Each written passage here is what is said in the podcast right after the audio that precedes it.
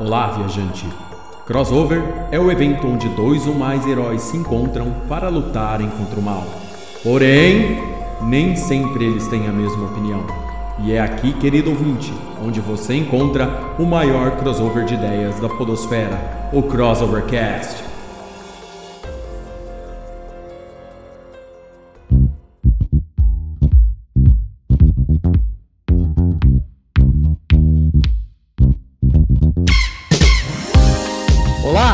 Sejam todos bem-vindos a mais um Crossovercast, o podcast que é um crossover de ideias e faz parte do site www.crossovernerd.com. Eu sou Léo Palmieri e até agora estou esperando outro filme decente do Hulk. Hoje comigo está ela, a mulher que assistiu todos os 21 filmes da Marvel para curtir Vingadores Ultimato, Andressa Palmieri.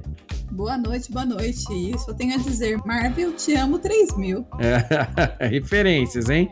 Do outro lado da cidade está o homem que é o nosso embaixador com a Shield, Pedro Fusaro. Com grandes filmes vem grandes responsabilidades. muito bom, muito bom, muito bom. Diretamente da cidade Estado de Mirassol, o ator para alívios cômicos que a Marvel está perdendo tempo em não contratar, Gabriel Oliveira. Você pode até estar usando uma arma que corta até diamantes, mas eu não estou usando nenhum diamante. Isso nem é Marvel nem é DC, só é um ótimo filme de super-herói. Show de bola, velho, muito bom. Do mundo das produções musicais, o homem com a tecnologia Stark a seu favor, Amaro Assad. E galera, Marvel é melhor do que DC, eu sou melhor do que os dois, Deus é melhor do que eu, amém. Ai, é isso aí, querido ouvinte. Hoje falaremos sobre a Marvel e seu universo estendido nos cinemas. O que é bom e o que é ruim. Fique conosco e desculpe.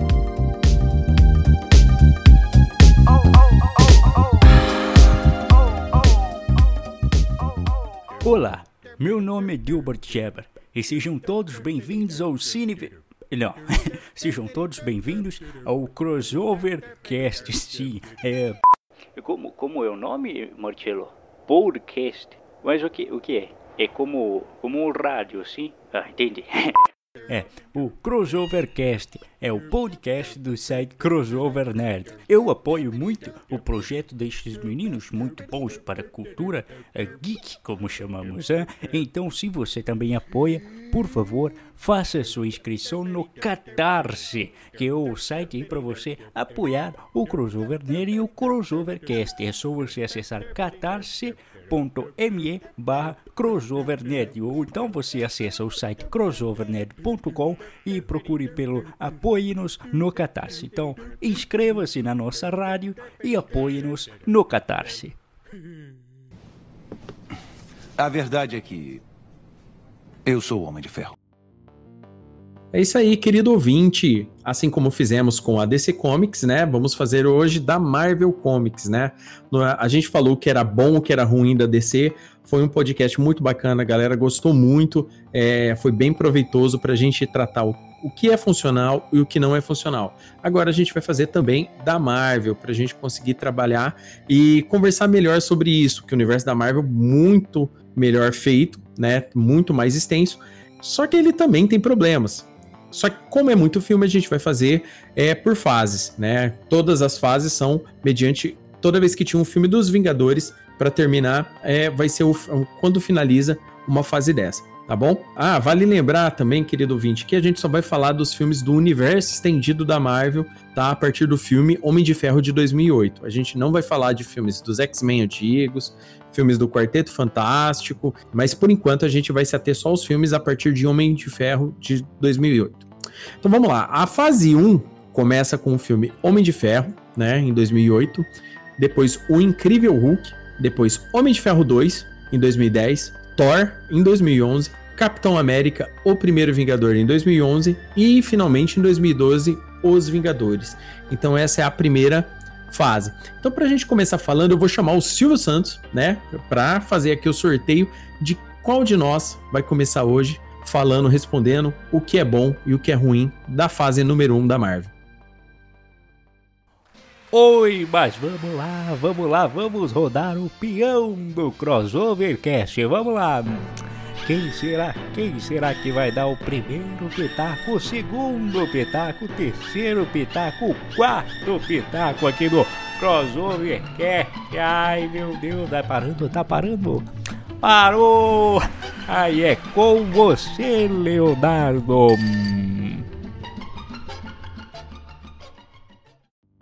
É isso aí, obrigado Silvio. Então a Andressa vai começar falando o que ela gostou da primeira fase da, dos filmes da Marvel, o que foi bom e o que foi ruim na primeira fase para ela. Vamos lá. Bom, vamos começar falando que eu não sou muito crítica, que eu adoro tudo que eu assisto da Marvel. A Marvel vai ficar muito bravo comigo, mas sou Marvete. É, ah, do geral, assim, eu, eu, eu, gostei muito do filme do Homem de Ferro. É, eu acho que eles, o, o ator conseguiu dar um, um bang muito grande pro personagem, né? Porque assim, eu não sou de Legibi, mas como eu sempre assisti com o Léo, e acompanhando junto, acompanho junto com ele, é, ele deu uma cara, uma repaginada pro personagem, né? O personagem boêmio, tal, escroto, aquela coisa assim, ficou uma pessoa mais bacaninha, que todo mundo começou a curtir. Então, acho assim, ah, o principal sucesso da Marvel, eu acho que eles pegaram um, um personagem que estava meio apagado e colocaram um ator, conseguiram casar bem, assim, o ator, com o roteiro tudo, mas eu acho que principalmente o ator conseguiu levar bem o, o início da, da história toda para começar. Eu acho que os primeiro, o primeiro filme foi um dos mais que eu mais gostei. É, o, esse filme salvou, né, a carreira do Robert Downey Jr. como um todo, né? Porque o cara tava recém saído aí de reabilitação, problema de processo, um monte de coisa. Então, é, o filme acabou no final das contas meio que, que salvando a, a, a, carreira do Robert Downey Jr.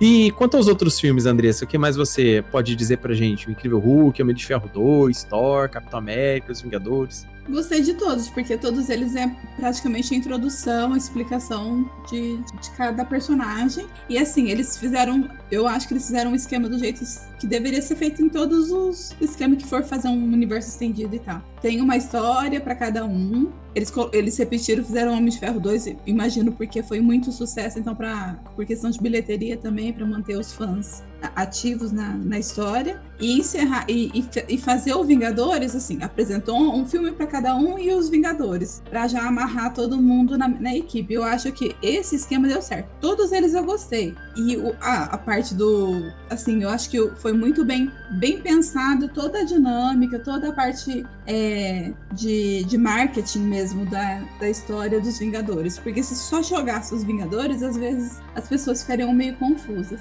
O que eu achei assim que é, igual um dos filmes que eu achei meio assim confuso foi o Incrível Hulk, porque eles já tinham feito algumas outras versões do Hulk. Então você acaba ficando meio perdida, depois você acaba se acostumando com essa versão, mas acho só isso assim que eu senti assim, uma falha. OK. É, esse filme do, do Hulk, na verdade, né, ele, ele é um problema meio sério, né, nessa cronologia, né? E, ele foi ele foi trazido de volta para a cronologia mas durante um bom tempo o pessoal começou a evitar esse filme, mesmo com o Tony Stark aparecendo no fim do filme, falando com o General Ross, falando que queria, vamos montar uma equipe, né? Aquela parada que, que rola no filme. Mas a galera, mesmo assim, ele é um dos melhores filmes, né? Com certeza, esse Incrível Hulk é um dos melhores filmes da, da lista como um todo. Vamos ver. Esse, esse Hulk aí é o que o Hulk viaja pulando? Sim. Ah, tá. Não, na verdade, todo filme do Hulk tem essa parada dele pular longe, entendeu? Não, Todos mas, mas, mas, nesse ele pulou em 3D, né? é, pô. É o do Edward Norton, né? É Edward Norton, é. Fez, fez, um ótimo papel em Clube da Luta, que nesse filme aí, pelo amor de Deus. Mas vamos Fe, lá. Fez. Não, é verdade. Eu ia falar que o Jared Leto tinha feito um ótimo papel no Clube da Luta também, mas foi levando porrada sem parar. Mas ele é bom nisso. Ponto pro Gabriel, um ponto pro Amaro pela, pela, ótima, pela ótima referência aí da piada aí. É, é verdade, velho. Eu, tinha, eu nem, nem, tinha lembrado dessa parada do Gerard Leto aí que você tinha falado. Mas Clube da Luta também é da Marvel. Vamos lá, é, próximo.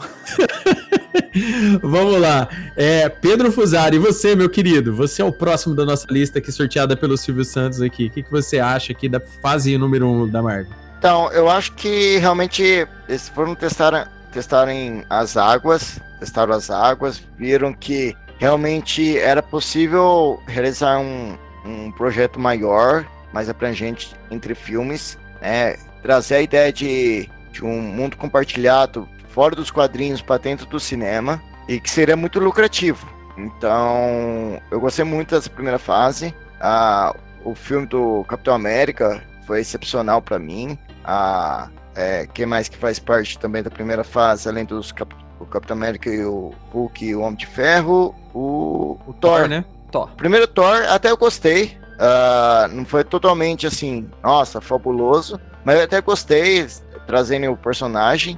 É, pena que ele meio que se perdeu nesse filme. E como um todo, né? Eu acho que o. Depois podemos é, falar mais disso, mas é, como um todo, os filmes foram bem consistentes. Ah, ainda eram muito completos por si mesmos. E, mas eles testaram bem as águas antes de realmente colocar o navio à, à prova aí. Bacana. É, Gabriel, e você, meu querido? Belíssimas obras. Eu acho que o deu start nisso tudo aí foi o pessoal empolgado com o Homem de Ferro. Todo mundo compartilhando o vídeo dele entrando com esse de si tocando.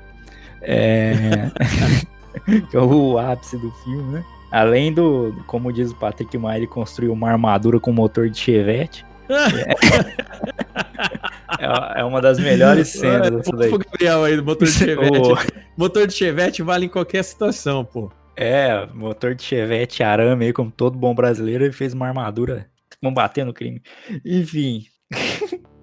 Cara, para um começo de, de, é, de saga, e era uma parada que o pessoal imaginava, mas não suspeitava que daria tão certo assim, juntar todo mundo. E do, do, do Edward Norton eles encaixaram muito bem depois, né? Tem até um, um negócio que eu não lembro se é no, no filme do Edward Norton, acho que é. Que ele leva uma porradona no peito fica uma cicatriz no peito dele, né? E tem um detalhezinho no filme dos Vingadores, do, dessa nova era, que o, o Hulk tem essa cicatriz. Então é, é bem maneiro, cara. Trocaram o ator, mas deixaram a característica do Hulk. É, é legal, cara. Bem, bem bacana. Do, de todos esses filmes, acho que ficou mais apagadinho, assim, foi o do Thor. Thor foi ascender mais individualmente no- nos outros filmes, mas isso é pra próxima era. E o dos Vingadores, belíssimo filme. E também deixa a indignação aí do Patrick Maia que nos Vingadores todo mundo tem um poder pica e tem o, o Gavião Arqueiro que ele solta arco e flecha.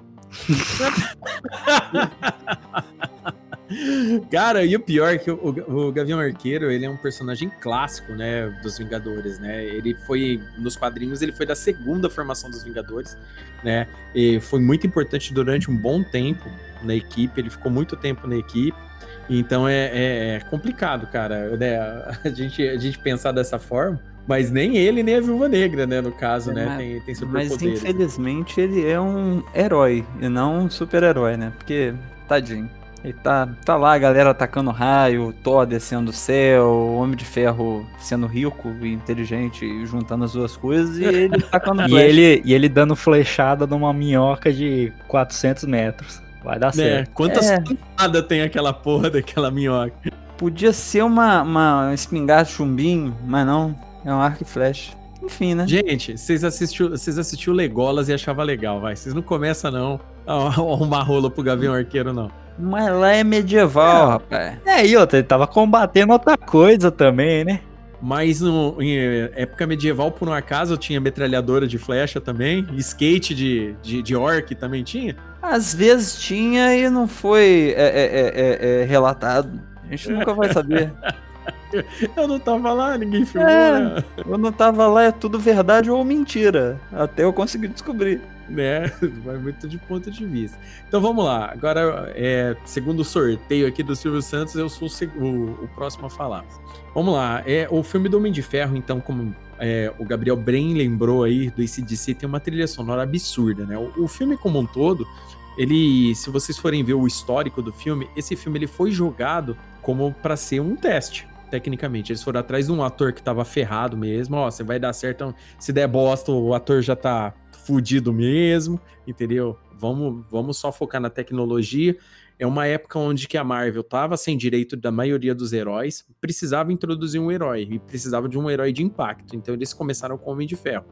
Todo mundo sabe, né, que nos quadrinhos, né, o Tony Stark, eu já falei isso em casts aqui, mas o Tony Stark nos quadrinhos é muito diferente, né? Ele deve ser o quê? 40% do que ele é no cinema. de igual, é muito diferente. Aquela versão do Tony Stark que a gente vê no cinema é uma versão própria do próprio Robert Downey Jr. E é, essa versão que ele fez acabou cativando. Por quê? Porque ela é mais canastrona, cheia, cheia de piadas. Aliás, o, filme do Homem de Ferro tem muita piada, muitos alívios cômicos que acabou se estendendo por todo, por todo o universo estendido da Marvel depois. Né? Acabou sendo um negócio bem comum né, para eles.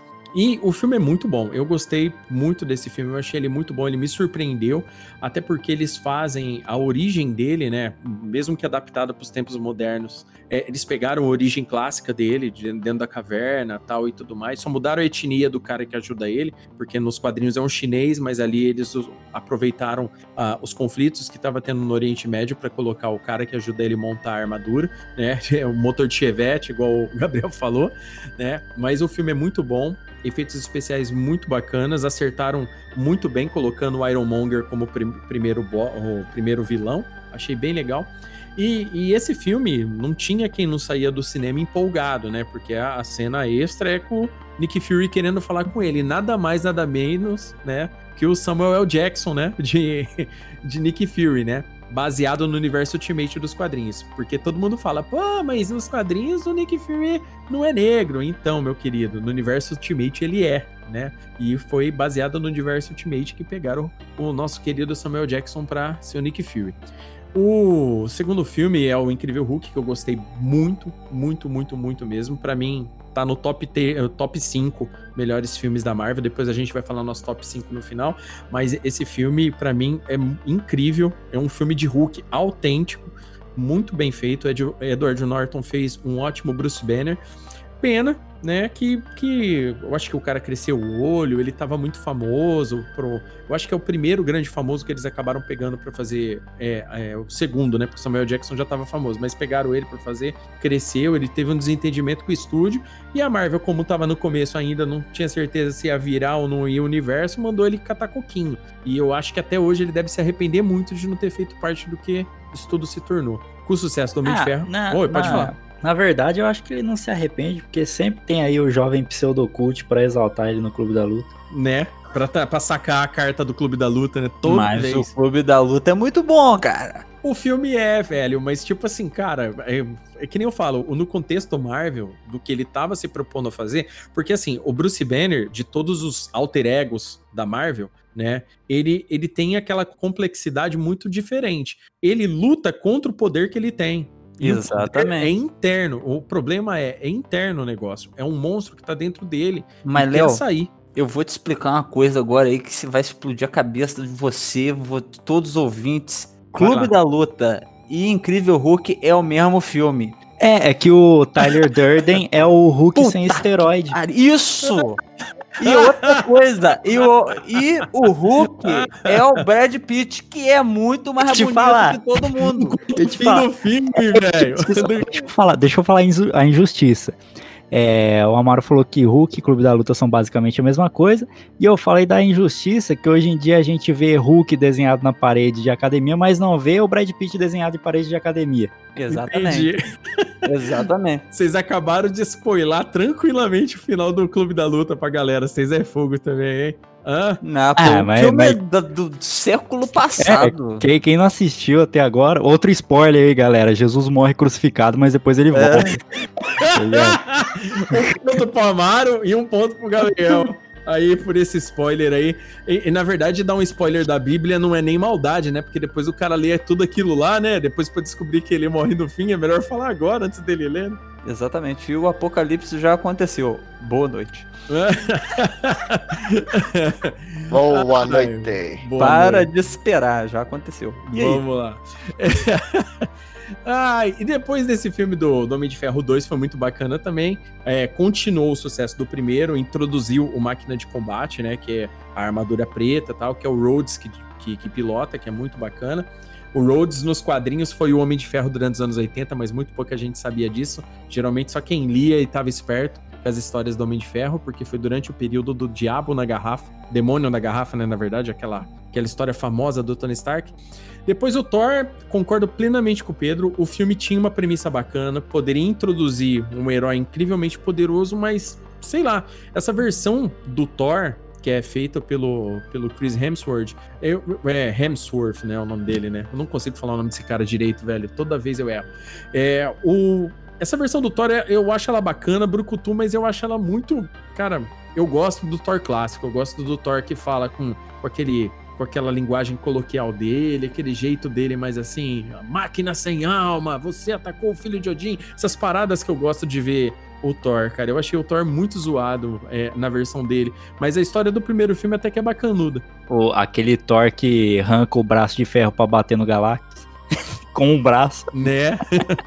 Você acha essa versão Thor uma, uma versão Thor muito terre terrestre, assim? Eu achei assim que ele se adaptou muito fácil, se apegou muito fácil. Tudo bem que o Thor dos quadrinhos ele, ele tecnicamente é banido para depois vir para nossa terra, igual acontece lá no filme e tal. Mas eu achei que, que de fato ele meio que ficou muito, sei lá, muito atualizadão com as paradas e tudo mais. Tem alguns sketches, não sei se a, se a galera, o ouvinte está sabendo, mas se você procurar na internet, tem vários sketches que foram feitos aí para TV do Thor do Thor, tipo, indo ficar falando com, com, com os amigos no, no trabalho, atendendo o telefone. Eu achei bem bacana, entendeu? Ajuda a contextualizar esse novo Thor. Não é de todo ruim, tá? Não é uma parada que, ah, tio Chita, ah, não vou, aceitar, não vou aceitar esse Thor, acabaram com a minha infância. Não, nada a ver. É uma nova versão do Thor, ele é diferente, é um Thor um pouco mais. É, eu acho que fizeram ele menos sério para entrar no contexto desse pegue é, 13 aí que a galera tá fazendo sempre, essa censura 13 anos. Mas eu gostei muito do filme, assim, eu acho ele muito inferior aos outros, mas gostei. Capitão América, o primeiro Vingador, o filme é incrível. Eu acho esse filme muito bom, mas muito bom mesmo. Primeiro que eles fazem toda a cena da transformação do, do Capitão América, né, do, do Steve Rogers em Capitão América, da forma como é nos quadrinhos, com a cena da, da, da senha, tudo certinho, com a velhinha no, na entrada. Eu achei muito bacana. Tem alguns contextos aí diferentes, tal, que nem que eles colocam o pai do Tony Stark na história, tal e tudo mais. Mas eu achei muito bom. O filme é incrível. É, o Agente Smith de Caveira Vermelha eu achei muito bom. Eu acho que merecia um retorno desse, desse vilão, porque o Caveira Vermelha é um ótimo vilão da Marvel em várias épocas. Eu gosto muito do Caveira Vermelha, poderia voltar. E o filme dos Vingadores de 2012, que culminou essa primeira fase, eu achei que ficou muito bom. Se tem alguma coisa que eu realmente não gostei na fase 1, é, foi, foi eles terem contextualizado muito pouco é, o próprio Gavião Arqueiro e a, a própria Viúva Negra, que eles ficam muito meio de coadjuvantes para depois fazerem parte da equipe principal. Né? Ele foi focado muito mais no Homem de Ferro, no, no Thor e no Capitão América. O Hulk era para ter um foco maior, mas como trocou de ator, parece que deram uma segurada pra galera não estranhar. Se bem que eu achei que no primeiro filme dos Vingadores o Hulk é excelente. Eu gosto muito do Hulk do primeiro filme dos Vingadores, né? Eu não acho ele um bom Bruce Banner, né? O, o ator que tá fazendo agora, mas eu acho ele um ótimo, um ótimo, um ótimo Hulk. É, vale lembrar que a cena dele espancando o Loki é, é, demais, né? Todo mundo sabe que o Hulk, o poder dele não escolhe poder cósmico de ninguém, ele vai sentar a mão em, em quem ele precisar. A luta dele com o Thor é muito engraçada. O filme tem muito alívio cômico e muitas cenas de, de combate ferozes, assim. Eu achei um filme muito bem feito. O roteirista, inclusive, né, que é o, o Joss Whedon desse filme, foi o roteirista do Liga da Justiça, né, o, o, cara que... O diretor final, né, no caso, do Liga da Justiça, foi ele que dirigiu os Vingadores, mas nos Vingadores funcionou tudo, né, culminou a primeira fase certinho ali, né, a introdução do Loki, a parada e a cena extra que é o Thanos no final. Eu gostei muito. Então eu acho que a primeira fase, só tirando só o Thor que foi mais fraco e alguns outros probleminhas aí de contextualização, de resto eu achei que essa fase foi muito bem proveitosa. Uma outra coisa que eu queria falar também, que eu acho que faz parte da fórmula do sucesso do, da Marvel, é essa deixa que eles deixaram, as pistas que eles foram deixando em cada filme. Todo mundo criou o hábito de esperar o final do filme para saber qual que era a pista e todas as pistas na verdade não levavam ao próximo filme, todas elas levavam ao filme dos Vingadores, que seria fechamento de um arco. Então, assim, essa sacada também foi muito boa. É, isso daí, isso daí é, isso daí eu achei muito interessante também. Eu, eu gostei bastante desse, desse detalhe. É, hoje em dia não tem qualquer filme de herói tem que ter uma cena extra ou um filme de ação, né? Porque o pessoal fica esperando isso. Até Velozes e Furiosos teve cena extra. Então um, a parada já ficou num nível onde que é, agora, da- daqui pra frente, sempre tá tendo, né? Então o pessoal acaba fazendo, mas ficou muito legal. Então vamos lá, Amaro Assad, meu querido. E você, qual, qual a sua opinião sobre a primeira fase da Marvel? Então, Marvel é maravilhoso, né? Então, é, É, eu gosto também, eu gosto. é muito bom. Nossa, nossa, é genial. Enfim, eu vou dar um apanhado geral aqui. Ó, vale lembrar pro querido Ah. ouvinte que a gente não tá tretando aqui hoje no nosso crossover de 10, porque o Juca, que é decenalto, não tá aqui, ele não pôde vir, né? Nem ele, nem o Bruno hoje pôde participar, mas é. Não, senão ia tá, a briga tava feia aqui já. não pôde vir. Sei. Sei. É. Então. Cara, Homem de Ferro é um ótimo filme pra introduzir o- o- essa porra toda. Porque eles já tinham a ideia de fazer isso tudo e ficou muito bom. O filme é legal pra caralho, a trilha sonora é boa pra caralho. O Robert, puta que Bebeto, maravilhoso, tava Bebeto no mundo das drogas ali. Bebeto. Ele tava no Um mundo ponto das Mário, drogas. um ponto pra Mário pelo apelido carinhoso aí pro Robert Downey Jr. É, pô. Bebeto. Bebeto, grande Bebeto, ele tava no mundo das drogas e saiu bem pra caralho. E. E, tipo, ele ainda tinha problema com, com um repórter falando, tipo, ele, porra, sou homem de ferro. O cara, tá, mas tá usando droga? Nossa, cara, que é, fo- é chato, né? A mídia é. um negócio xarope quando quer que é uma merda, velho. Tipo assim, mas pra ser homem de ferro, você tá cheirando, sei lá, o que que você tá. Enfim, cara, é uma merda. É. Não, não, X, né? é tá- Mas isso daí era, era tudo parte da construção do personagem. Exatamente. Puta que pariu. Nossa. é, um, é, ponto, um ponto pro Gabriel. É muito Bota engraçado. dois logo. É... Hoje, hein? O Incrível Hulk. Então, eu não gostei desse filme. Porque Ah, eu não gostei, não gostei, sério, não gostei. Porque, cara, eu acho o Hulk sozinho bobo. Não, cara. É, cara, eu acho ele sozinho. Ele tem problemas adolescentes. O Hulk tem problemas adolescentes. Ele é aquela criança que deita no chão da loja querendo levar um brinquedo e o pai não quer levar. Esse é o Hulk. Né, É não, muito- pô. Ah, cara. Não, mas o primeiro filme ele passa. Eu não sei se é o problema que eu tenho com o Edward Norton lá, famoso Dudu. É. Mas eu sei lá, eu vi esse filme meio com ranço desse filme. Mas ok, beleza, faz sentido. O Hulk depois ficou mais legal, beleza. Homem de Ferro Cara, 2. é, é só, Hum, só complementar o que você falou, Amaro. Eu tenho um certo preconceito com o Hulk também. Eu sei do valor do Hulk, mas eu tenho preconceito por causa do. Justamente pelo que eu falei. Os é- personagens bem, né? É muito desenho de Hulk em parede de academia e loja de suplemento. Aí eu criei um Isso. certo preconceito. Isso.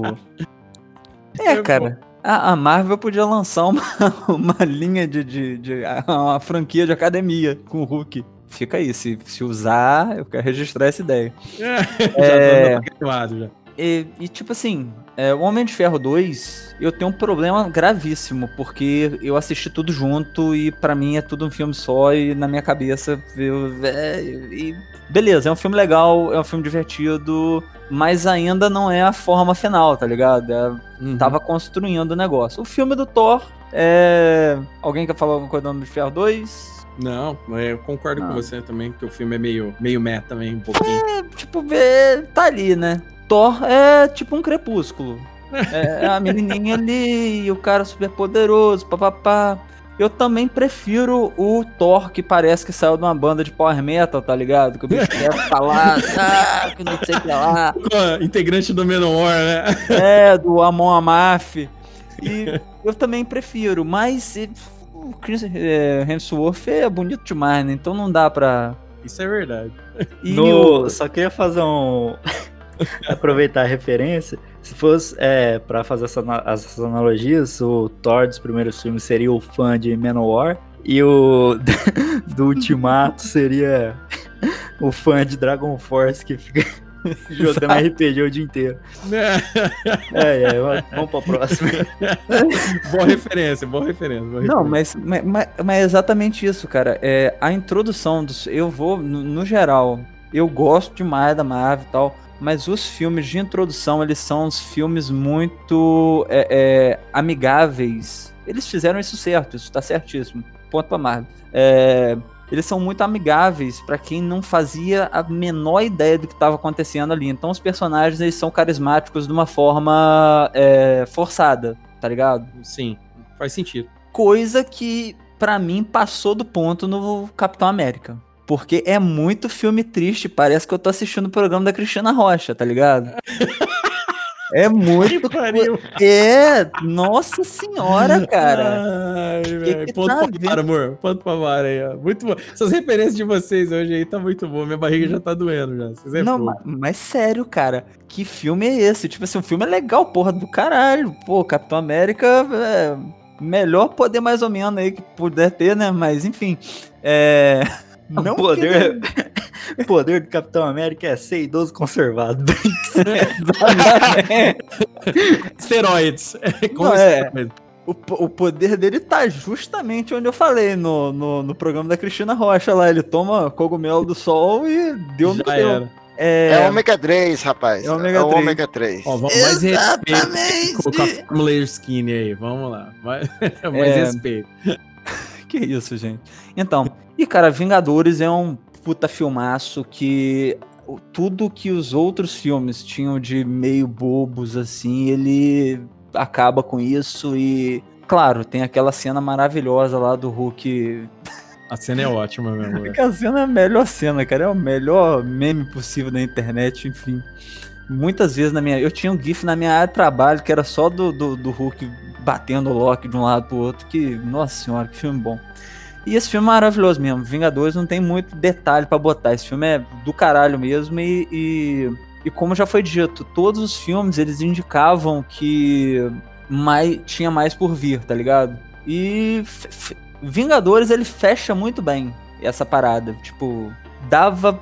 Que bom que teve coisa depois, mas ele por si só ele já fechava legal. E basicamente é isso aí. De 2008 a 2012 aí foram quatro anos de muita diversão. Isso aí, muito bem preparado, né? Muito bem amarrado, né? Sim. Combinou nesse filme aí. É, essa, esses detalhes que acabaram ficando de um filme pro outro foi dando aquela curiosidade. A hora que o pessoal viu que funcionou, entendeu? A hora que saiu o segundo filme do Homem de Ferro, que, que o pessoal viu, não, de fato, o negócio tá rolando, tá funcionando mesmo, aí eles perderam o medo. Eles têm alívios cômicos, né? Inclusive o filme do Capitão América também tem alívios cômicos, mas não fica tão pesado, né? É, tipo, não tira a seriedade do filme. De todos os filmes dessa primeira fase, de fato, o filme do Capitão América, ele é com certeza o mais sério e inclusive com um final mais triste, mas é bem pra caracterizar como foi. Eu achei um acerto muito grande eles terem feito o filme todo na Segunda Guerra, todo o conceito do Capitão América, toda a parada que ele era no começo para depois se tornar de fato um guerreiro. Eu achei muito bacana. Infelizmente, como a Marvel não tinha direitos dos X-Men na época, tal e tudo mais, não poderiam utilizar os Rolling Comandos e colocar o Wolverine no filme, que ia ser do caralho se eles tivessem feito esse tipo de coisa, mas nada do que um revival agora não possa acontecer, né? Eles lembrar alguma coisa aí, tal e tudo mais, porque o Wolverine fazia parte dos Rolling Comandos e tava na Segunda Guerra trabalhando como agente duplo. Então era muito é muito bacana lembrar dessas coisas aí também. Então vamos lá, meus queridos amigos. A segunda fase da Marvel, né? Depois do, do sucesso estrondoso que foi Vingadores Ultimato, sucesso de bilheteria, sucesso de crítica e tudo mais, ela começou a segunda, segunda parte da, da fase, né? A gente sabia no final do Vingadores que aparece uma cena extra, né? Introduzindo o Thanos, né? O Thanos, né? Que é, que é um, um- um dos conquistadores intergalácticos da Marvel, um dos inimigos mais famosos que a Marvel tem, né? E, e, com certeza, quando, quando apareceu Thanos, quem manjava de quadrinhos já sabia que coisa grande vinha. Não, não ia ser nada é, pouco, não.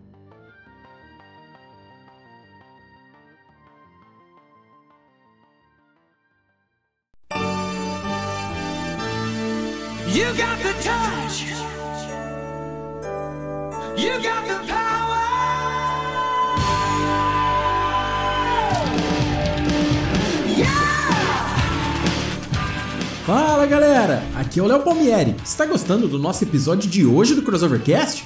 Está? Então vai lá, querido ouvinte, compartilhe com seus amigos. O Crossovercast pode ser encontrado no Spotify, no iTunes, no Deezer, no Google Podcasts e no nosso site www.crossovernerd.com.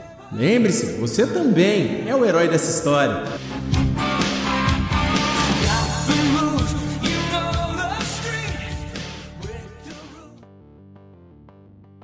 A segunda fase da Marvel começa com os seguintes filmes: é, Homem de Ferro 3, é, tem o Thor 2, Homem de, o Mundo Sombrio, Capitão América 2, O Soldado Invernal, Guardiões da Galáxia, né, introduzindo esse universo cósmico de fato da Marvel. É, Os Vingadores 2, a Era de Ultron, né? Que no caso é o que faz o filme da, da Era de Ultron. E um filme que não acaba com o filme dos Vingadores essa fase, acaba no filme Homem-Formiga, né? Que, que, já, que já é um filme pós o segundo filme dos Vingadores, que, a, que já tem um contexto é, dos filmes anteriores para ser seguido após isso. Então vamos lá, Andressa. Segundo o nosso sorteio, você começa sempre falando aqui. A segunda fase da Marvel, fase 2. O que, que foi bom e o que, que foi ruim para você?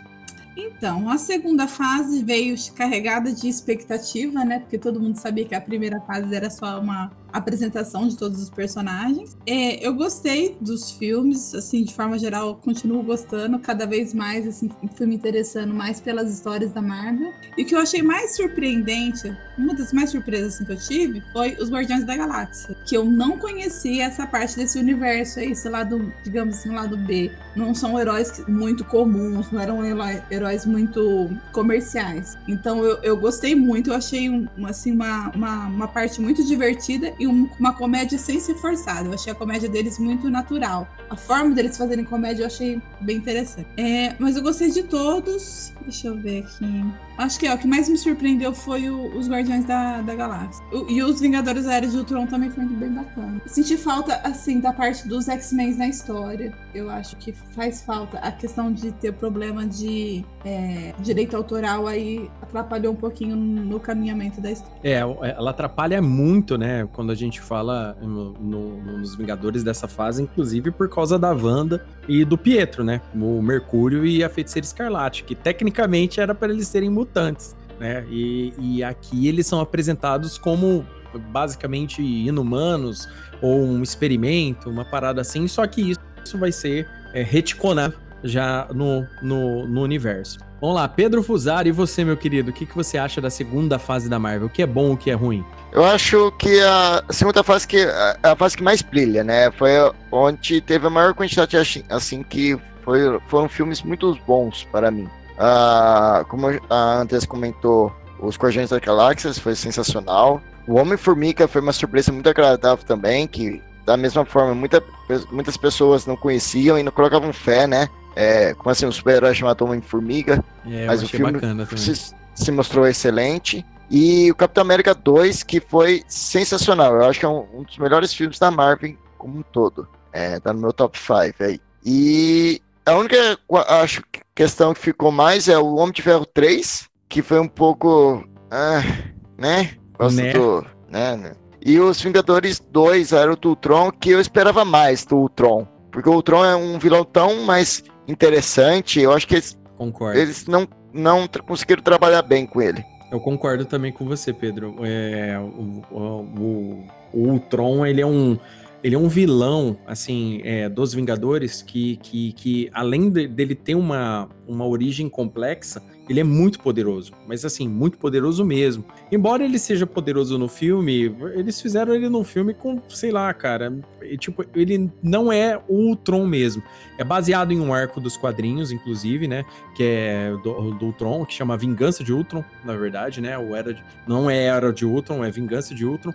Mas, é, cara, não ficou bem adaptado. Mas eu concordo nisso daí com você. Eu também, eu também penso dessa forma com relação a isso. Gabriel Oliveira, meu querido, e você? O que, que você acha da segunda fase da Marvel? O que é bom e o que é ruim? Cara, então, a segunda, segunda fase trouxe a melhor coisa, né? Que foi é, Guardiões da Galáxia. Então, a trilha sonora fenomenal, que eu acho que a partir daí o pessoal começou a se preocupar muito mais com a trilha sonora da- dos filmes, que fez toda a diferença. É, o que mais que temos? O Homem de Ferro 3 é, tava lá pra existir, né? Igual eu falei, todos os filmes. Eu não falei Nossa, antes, verdade. falo agora. Homem de Ferro 1 foi beleza, os outros estavam lá. É. Deixa deixa eu analisar mais. Ahn, Capitão América foi, foi importante também, porque trouxe o menino Buck pra, pro universo Marvel, que é um baita de um personagem, diga-se de passagem. Show, show de bola. Homem-Formiga, Homem-Formiga pra mim foi. É, é, os dois melhores filmes dessa fase aí, na minha humilde opinião, foram Guardiões da Galáxia e Homem-Formiga. Que Homem-Formiga é um baita de um personagem que todo mundo ficou meio assim mesmo, igual o Pedro falou de assistir, porque, né? Um herói que chama Homem-Formiga, a gente não bota muita fé. Os caras acreditam em um que chama Homem. É, Gavião Arqueiro, mas não acreditam no Homem-Formiga, enfim. vou, vou parar de pegar no pé dele. A base dita eu, preconceito. E os Vingadores a Era de Ultron deixou a desejar também um bom filme. Vale de ressaltar aí a aparição do, do Mercúrio, que ele apareceu, teve uma aparição tão rápida quanto a de Michael Jackson em Homens de Preto 2. Mas. Mas aí. Podia ter sido mais aproveitado. Mais um ponto pro Gabriel. É. Fiquei triste que eu gostava tanto do Mercúrio. A primeira aparição dele num filme ele já é cravado de bala, mas trouxe também a, a menina Feiticeira Escarlate, importante. Trouxe muito personagem importante aí pra saga do, da Marvel. Bacana, é, é, é, muito engraçado lembrar, né? É, a primeira fase, como era tudo muito novidade, né? A gente na época conseguia ver, viu menos problemas, né? Só que algum, alguns abusos que eles tentaram nessa segunda fase, é, já você já começa a ver que eles começam a ver que algumas coisas eles falharam e depois com o tempo eles resolvem acabar consertando. Bom, agora é minha vez de falar de qualquer forma. Então vamos lá. É, nessa fase, cara, é, Homem de Ferro 3 para mim é horrível. Esse filme, no meu ponto de vista, com toda sinceridade, ele era desnecessário, ele não teria que existir. Até porque a história, ela sai muito fora do, do, do padrão normal. É, cara, o Mandarim é um inimigo excelente do Homem de Ferro nos quadrinhos, cara. Eles acabaram com o Mandarim. O Mandarim do, do filme é ridículo. Eu não sei, eu não sei que ideia que deu na cabeça desses caras para fazerem daquela forma o, o, o, personagem. Ficou, ficou ridículo, ficou horrível. O filme, como um todo, é muito nada a ver. Extremes é uma saga do, do, do Homem de Ferro muito bacana nos quadrinhos, mas ali no, no filme eu acho que não funcionou legal, não vingou do mesmo jeito que deveria ter, ter vingado. Eu acho que ficou é, de longe, cara. Ele é o pior é, filme dessa fase, com toda certeza. É, Thor 2, O Mundo Sombrio, foi legal para explicar mais sobre Asgard, foi, foi legal para explicar mais sobre, sobre os Trolls, toda aquela mitologia asgardiana, foi muito bacana, mas ele é um filme deslocado, se você for ver como um todo. Mas mesmo assim, eu acho ele muito melhor que o primeiro filme do Thor. É um filme mais Thor do que o outro se a gente for levar em consideração. Agora, Capitão América 2 e o Soldado Invernal, vocês me desculpem, meus amigos, é o melhor filme que a Marvel fez até hoje, cara. Esse filme, ele é muito bom. Primeiro que ele faz a adaptação do, do arco, o Soldado Invernal dos quadrinhos, em quase 80%, é, é muito bem feito. É, o, o, Chris Evans de Capitão América, é, ele mesmo é o dublê dele, cara, ele luta demais.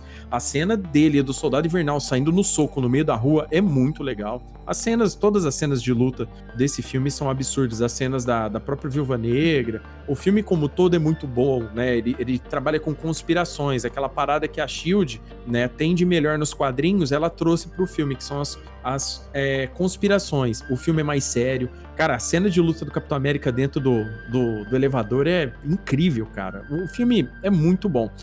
É, um, só um adendo pro, pro ouvinte, hoje a gente tá falando dos filmes. Mas se o ouvinte quiser entender melhor o que acontece no Capitão América, o Soldado Invernal, isso até pros queridos amigos aqui do Crossovercast, se não assistiram, a primeira temporada do Agentes da, do Agentes da Shield, o seriado que tem na Netflix, ele explica o lado da Hydra de como tudo acontece tá? Os agentes da Shield que estão lá, porque é uma conspiração no segundo filme Soldado Invernal, a Hydra toma conta da, da Shield, ela se torna a Shield porque tinha gente infiltrada lá dentro. Todo esse plano é explicado melhor no seriado.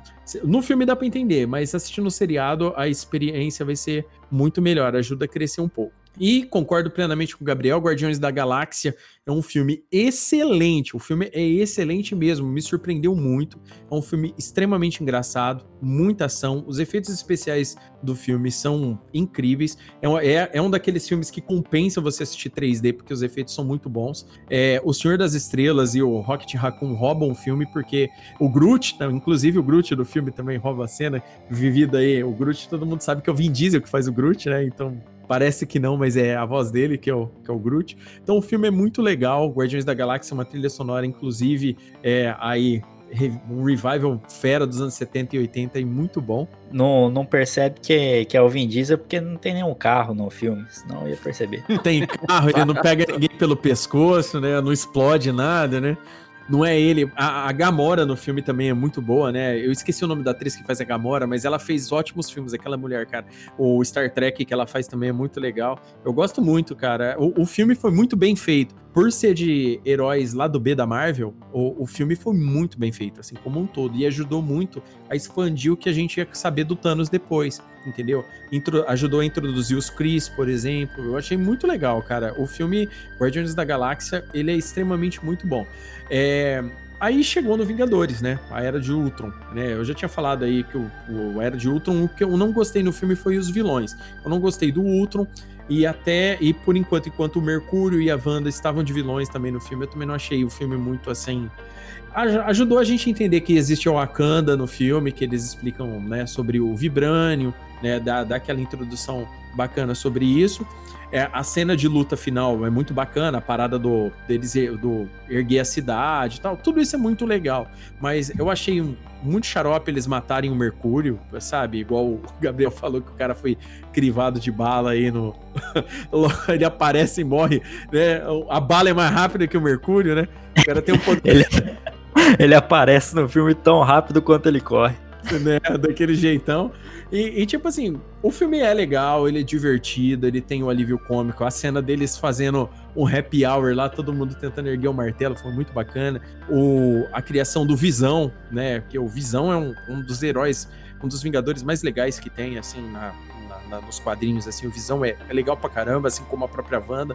Então, tipo assim, o filme, ele é legal, mas ele não é tão bom igual o primeiro foi. Ele nem dá tanto o mesmo impacto. Mas ele, ele é, ele é legal pra ajudar a fechar a fase de uma forma bacana. Agora, meus amigos, Homem-Formiga é um filmaço. É um, efeitos especiais incríveis. O ator que eles pegaram pra fazer o Homem-Formiga, ele é muito engraçado. Aquele mexicano, velho, aquele cara que é amigo dele, velho, que fala rápido, faz um resumo das coisas. Eu não lembro o nome daquele ator, mas ele também é muito legal.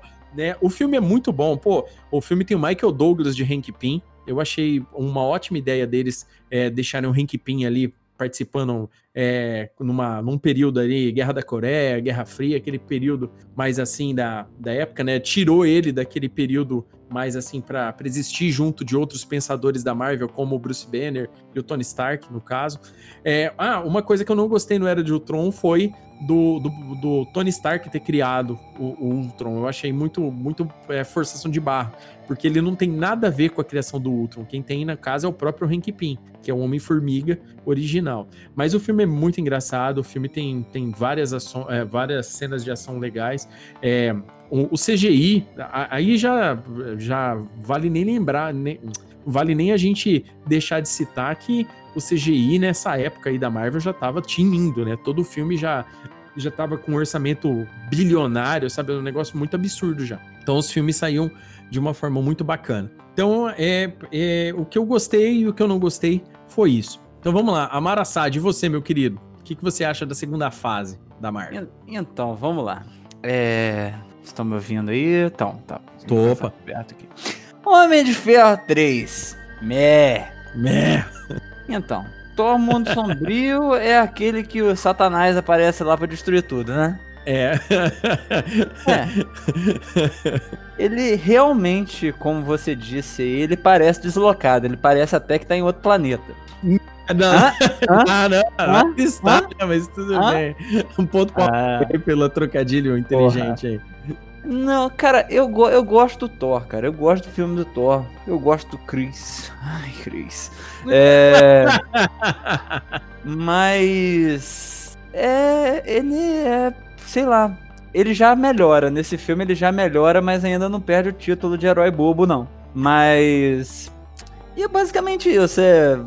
Tem um herói ali, tem um demônio que quer acabar com o mundo. No final ele salva o mundo lá. Gosto mais do Loki. Porque o Né? Loki é melhor ator, é um personagem mais legal, mais divertido e vamos que vamos. Capitão América 2 é, tem dois pontos positivos, na minha opinião, que é o Buck, que ele é melhor do que o Capitão América. Não, não, não. Não. Mas é um puta Não. personagem, cara. Mas é um puta personagem. Melhor que- bem é melhor. trabalhado. Ele é melhor. Ele é melhor sim. Só quero reforçar seu comentário é, com um braço de ferro e uma metralhadora. Nada Exato. vence isso. Exato. É.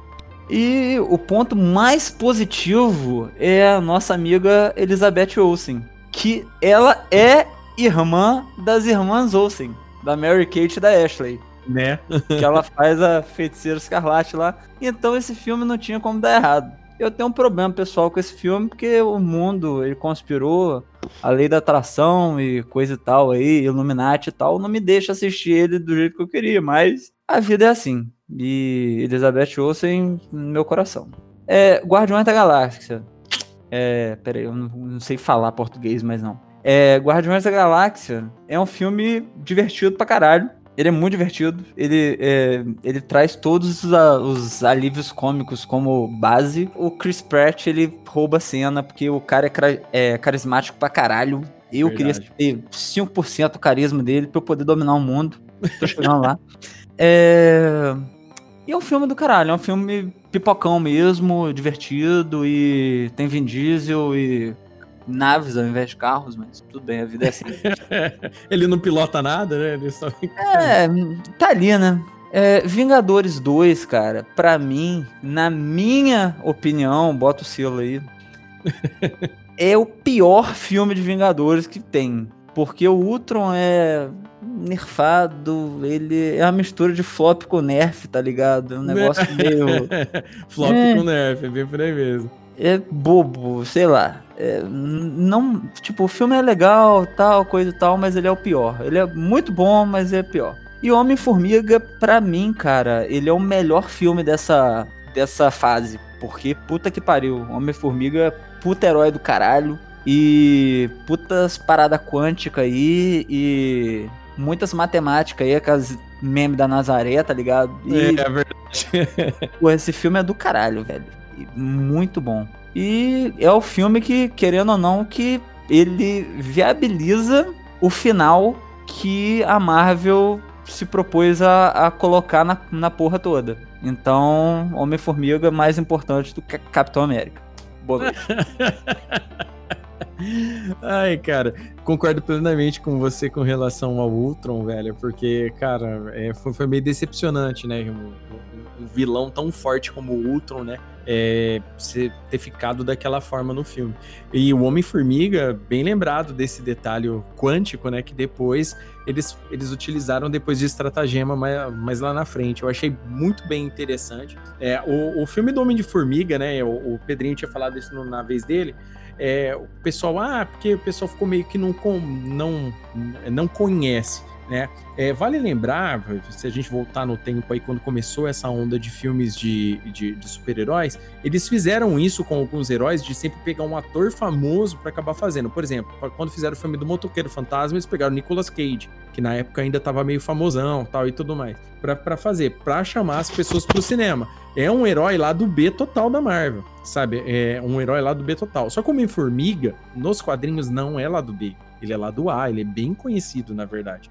É, como dentro dos quadrinhos. Só que no dito popular é aquela parada. Quando você vai faz- fazer filmes, por exemplo, da DC, é, o Superman, a Mulher Maravilha, o Batman, todo mundo conhece. Daí pra frente vira tudo lá do B. A Marvel, tam- tirando os X-Men, qualquer outra coisa, é, os X-Men Homem-Aranha, é, se não for o Capitão América, Homem de Ferro, Hulk, o Thor, o resto também acaba ficando no lado B, mesmo fazendo parte do primeiro escalão de, de super-heróis e tudo mais. Acaba acontecendo isso. E o filme do Homem-Formiga é tão bem feito, é, a- o alívio cômico, a forma que o filme é feito da história, a parada da filha dele, é, e como você disse, né, aquele- um monte de explicação quântica da parada, o filme acabou se tornando é, extremamente interessante. Concordo com você nesse sentido aí.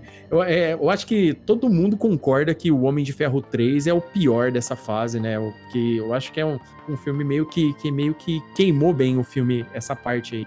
Ah, de longe, cara. Eu não falei no início, mas eu concordo. O pior é o Homem de Ferro 3. Homem de- Tem que acabar o Homem de Ferro 3, cara. Fingir que não, não existiu, né? É, só tira ele da lista ali finge que nada aconteceu, tá ótimo.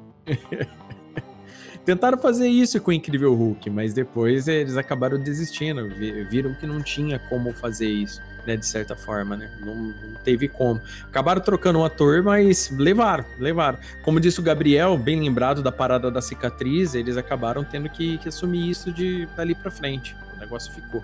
É isso aí, a Marvel faz a merda e assume. Essa é a diferença. Né, é um pequeno detalhe, é um pequeno detalhe muito grande.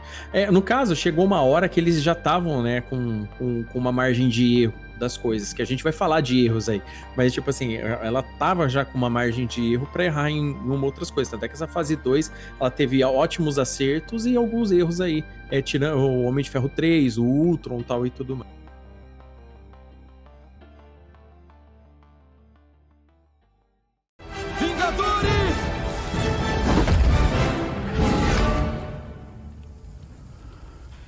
Avante.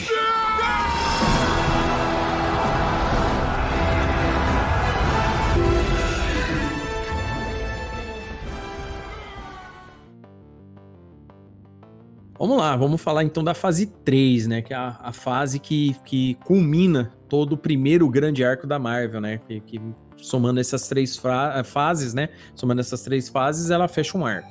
Então vamos lá. É, essa fase começa com Capitão América 3, Guerra Civil. Depois com o filme do Doutor Estranho, que é um filmaço. Guardiões da Galáxia 2. Homem-Aranha, de volta ao lar, trazendo, inclusive, né? O, o nome dá muito certo, né? Porque né, o, o Homem-Aranha era propriedade da Sony e fez um, um combinadinho aí pra deixar ele passear na Marvel de volta. Thor 3, Ragnarok. Pantera Negra, muito bacana, introduzindo de vez Wakanda. Os Vingadores 3, Guerra Infinita, que é a primeira parte dessa, dessa finalização. Depois o filme Homem-Formiga e Vespa.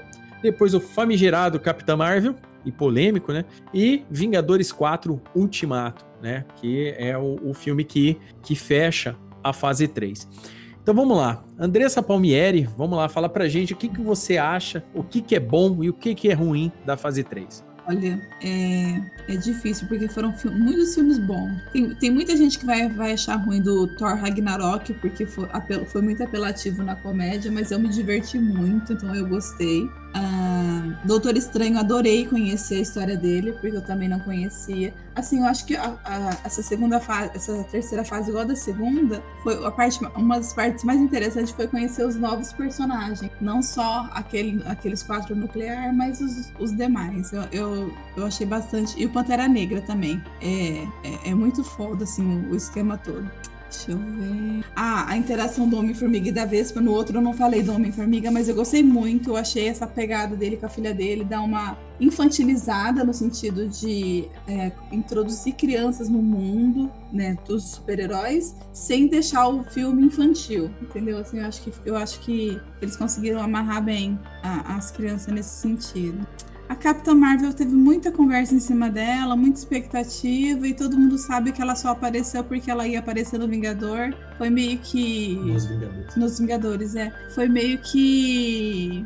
É, empurrada, assim. é. eu acho que ela deveria ter sido. Como, como se diz? Venderam muito e não apresentaram muito. Assim, não apresentaram tudo que venderam, verdade. E eu gostei do Vingadores 4 Ultimato. Eles conseguiram fazer assim, um esquema certinho de fechar o, o, o arco também. Bacana. O Pedro Fusari, você, meu querido, o que, que você acha dessa segunda fase, dessa ter- segunda não, dessa terceira fase da Marvel? O que, que você acha disso? Sim, sim. é, eles souberam lidar muito bem, né? Co- Conseguiram fazer uma parte bem importante que é finalizar as, as pontas, né? Finalmente amarrar tudo o que eles tinham planejado. É, o Capitão América Guerra Civil, ah, eu esperava um pouquinho mais dele, mas me agradou bastante. Doutor Estranho foi fenomenal, assim como o Guardiões 2. Ah, o Homem-Aranha, Homem-Aranha, é, deu pra ter aquele fôlego de novo, que foi aquele primeiro Homem-Aranha que eu cresci assistindo no cinema. E, e realmente, né, os dois, os Vingadores, a, a final da, do arco em si foi muito bem realizado. Apesar que hoje em dia você acha furo, é, tem muita discussão, mas em suma eles souberam trabalhar muito bem. Bacana. É, é, um, é, é meio que de um contexto geral que, que quando chegou-se nessa fase já, né, tava tudo muito, muito bem amarrado já. A Marvel ela já tinha meio que encontrado o caminho das pedras e vale lembrar que nessa época, já nas Comic Cons da vida, eles já estavam anunciando que já tinha planejamento nessa época, já tinha planejamento para filme até 2020, 2021. Eles só não contavam com o Corona na história, mas já tava aí com um planejamento absurdo de filmes nessa época. Eu queria falar, acrescentar aqui um comentário que eu não falei do Homem-Aranha. Eu, sinceramente, é, gostei muito daquela, daquela sequência de filmes do Homem-Aranha que é entre o, o Tobey Maguire e esse, que era o, aquela outra versão que eles fizeram lá. O Andrew Garfield. Isso, essa com ele, com ele aí. Eu gostei que eu achei ele muito mais próximo do Homem-Aranha que eu conheço no desenho que passava na Globo, em termos de piada e tal. Eu acho que esse Homem-Aranha que eles introduziram nessa sequência aqui do, da Marvel, do, dos Vingadores, eu acho ele muito, muito, muito, muito novo. Eu acho que tinha que ser um pouco mais velho para acompanhar todo o resto do cast. Ok, Gabriel Oliveira, e você, meu querido, o que é bom e o que é ruim dessa fase 3? Cara, é Capitão América 3, Guerra Civil, bom, é um.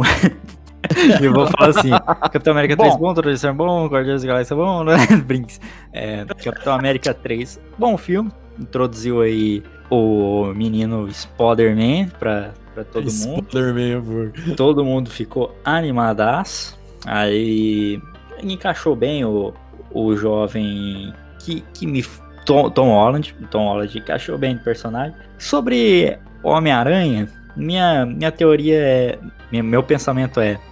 é Tobey Maguire, ótimo Peter Parker, mais velho demais. É, Andrew Garfield, Homem-Aranha, mas muito descolado para ser um Peter Parker. E. e é o único fato problema. Mesmo, fato mesmo, é isso. e o Tom Holland é bom em tudo, só que eu também acho ele, sei lá, um, um pouquinho mais novo, aparenta ser um pouquinho mais novo e, e tal. Também faltou aí um, um contrato aí da Marvel para podermos ver no cinema um jovem Peter Parker destruindo todo o escritório do Quarteto Fantástico, né? Que seria uma Nossa, coisa linda de ver. Seria muito engraçado, velho. Nossa, é... é referência, hein? Você, você tá, é, cara, sim, essa, sim. Essa, é muito legal essa história. É, Doutor Estranho, para mim, um dos melhores personagens dessa fase da Marvel atual, né? Que ah, também... só queria apontar que Doutor Estranho, eu senti falta, falta dele na batalha final, né? Porra, o cara podia fazer tanta coisa e não apareceu nada, né? Ah, ele já, já, ele já fez muito. A presença dele ali já. Se não fosse ele dando o dedinho ali pro, pro, pro Tony Stark ficar esperto no que fazer, nada teria acontecido. Mas sim, eu, sim, sim. falando da treta, Doutor Estranho proporcionou uma das melhores cenas que eu já vi em filmes de super-heróis, que é aquela hora que ele vai confrontar o Thanos, solar o Thanos, que ele, meu Deus do céu, ele vai soltando mais spell que o personagem de Ragnarok ali. Ah, ele usou um jutsu do... que é, Aquela cena, meu Deus, tudo é perfeito naquela cena lá. É, a única coisa ruim é que não dá muito certo pro Doutor Estranho no final e eu sou clubista. Enfim, Guardiões. Guardiões da Galáxia 2, bom filme também, boa trilha sonora. Homem-Aranha de Volta ao Lar, bom filme, mas. É, é bom filme, pra... mas é, é fanservice, né? O povo quer ver o Homem-Aranha aí, quer ver o que, que tá acontecendo aí. O, o Tony Stark precisava adotar ele de algum jeito, então tá adotado o menino. Thor Ragnarok, é, a Andressa falou, eu não fui muito fã porque excesso de piadinhas, mas muito excesso mesmo, que você não consegue ficar não, ele é dois piada. sem Esse piada. filme é full piada, eu não sei como eles conseguiram. É, isso chega a irritar um pouco. Pantera Negra, Pantera Negra que eu acho que foi o, o ponto aí que fez o hype todo da Marvel chegar no ápice, sabe? Que muita gente que não acompanhava filmes de super-heróis viu o enredo de Pantera Negra e ficou, ó, oh, aparentemente um filme de super-herói tem uma mensagem a mais, galera. Vamos lá assistir esse filme de super-heróis. Aí deu um, deu um hype bem grande aí que a galera interneteira toda. Uma, uma ótima mensagem do filme, aliás. E mas serviu pra galera interneteira aí cair de, de cabeça no, no universo do cinematográfico da Marvel. E. Vingadores 3 Guerra Infinita, bom filme. Tem a cena maravilhosa de treta lá. Homem-Formiga e Vespa, também um filme bem bacanudo. Capitã Marvel, Vingadores 4 Ultimato. É, um ponto pro Gabriel. É, por, por, por, por não gostar de falar merda ao vivo. Isso aí, não, muito bom. é, é um filme legal. O, que eu tenho de crítica ao filme do Capitão Marvel é que eles não podiam ter mexido no Nick Fury, velho. O, cara é um maluco fudido. Ele sai no soco com alienígena, irmão. E eles terem estragado, assim, uma coisa tão singela, que é a origem daquele olho, deixando tão infantilizado o personagem. Nossa, aquilo foi zoado, cara. Ah, realmente foi, zoado. foi bem triste. Vingadores 4, Ultimato, puta filme, e acontece o que todo mundo queria ver desde a primeira fase, que é o... Vale, vale spoilers? Ou... Não, agora, agora pode dar, pô. Ah, todo mundo já Agora assistiu dar. essa porra, que é o, o Capitão América finalmente pega o martelo de Thor, e eu queria O quê? fazer... É, ele tá Eu queria- eu queria fazer uma crítica a essa cena, que no momento eu fiquei de pau duraço, mas eu vou dar, dar a crítica e já trazer e já trazer também a solução que eu mesmo tinha pensado. Lá. Vamos lá no filme de- do Thor, que o Thor tá falando, ai, eu perdi meu martelinho, não sei mais brigar não. Aí o pai dele fala, toma vergonha na cara, moleque. Você é o deus do trovão ou é o deus do martelo? Ponto. E aí depois o Thor sai jogando raio na cabeça de todo mundo. Cena dos Vingadores 4, Ultimato. Capitão América puxa o Mjolnir e sai arregaçando todo mundo. E do nada ele puxa um raio fudido do, do, do Mjolnir. Então o Capitão América também pode controlar raio agora, porra. Mas aí depois eu, eu conterei, pode ser uma luta em equipe. O Thor viu lá, pegou o timing perfeito e jogou o raio. Só pra fazer o Capitão América parecer mais fodão. É, é- é estática. É estática. É, isso aí. Ele ficou, Estática, puta que ficou pariu. no negócio, ele balançou muito ali, deu aquele. Tomara. É isso aí. Ah, esfregou no também- cabelo. essa fase aí foi boa, que fez o povo tomar vergonha na cara e ver que herói também morre, pra deixar de ser otário. A melhor coisa do mundo foi ver todo mundo sair deprimido no Vingadores 3. É, e é isso aí. Ah, e do Vingadores 4 também já tem uma cena de início maravilhosa do Thor. Que aí, do Vingadores 4, o Thor vira o Thor de verdade, que é o Thor puto. No, no meio ele vira alívio cômico, né? Mas no final ele vira pica de novo. Que é aquele Thor que poucas ideias, mal vê o Thanos já arranca a cabeça do maluco. É uma doideira. Aquilo foi uma surpresa fodida no filme. Nossa, aquilo Isso lá é eu maravilhoso. quis, quis beijar o. Na verdade, sempre quis, né? É, aquilo lá me deu mais vontade. Enfim. é isso aí. Foi uma ótima fase aí pra, entre aspas, finalizar esse ciclo da Marvel. Aí o, o Capitão América dando adeus. Robert Downey Jr. cobrando caro demais pra continuar no papel. Scarlett também. Aí, aí, aí, aí, aí, a Marvel não pensou duas vezes, né? Quando os caras ficam muito caros. É. Ah. Todo mundo morre, irmão. Vai pedir muito caro aí pra você ver só. Então é isso aí. Uma ótima fase. Bacana, bacana. Então é minha vez e eu já, já vou fortalecendo os comentários do Gabriel aí. Então vamos lá. Capitão América 3 Guerra Civil. Embora seja muito, mas muito, muito diferente do arco dos quadrinhos, né? Por quê? Porque o arco dos quadrinhos, para começar, ele, além de ser muito grande, ele tem muito tain, né? O que, que é tain? Aquele monte de, de leitura complementar que você precisa fazer. Naquela época tá acontecendo várias coisas diferentes na Marvel que, que fortalecem o que acontecem é, no- acaba acontecendo nos quadrinhos.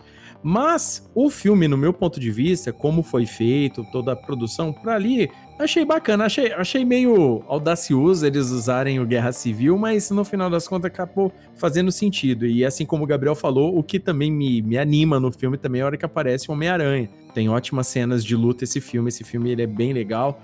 É, o desenrolar desse filme também acaba ajudando a deixar essa fase um pouco mais melancólica, né? Tipo, cai um pouco. Todos os filmes do Capitão América têm muito pouco alívio cômico. Todos eles são mais sérios. Não sei se vocês notaram, mas os filmes do Capitão América são mais sérios. E esse filme não podia deixar de ser diferente.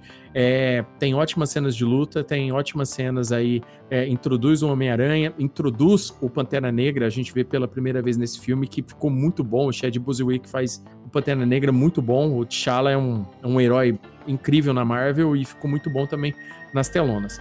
o filme do Doutor Estranho, cara, a gente já começa com, com- com o ator, né, velho? Cara, o Benedict lá, o cara. O Sherlock, ele é fera demais, cara. Esse cara, ele é um puta ator.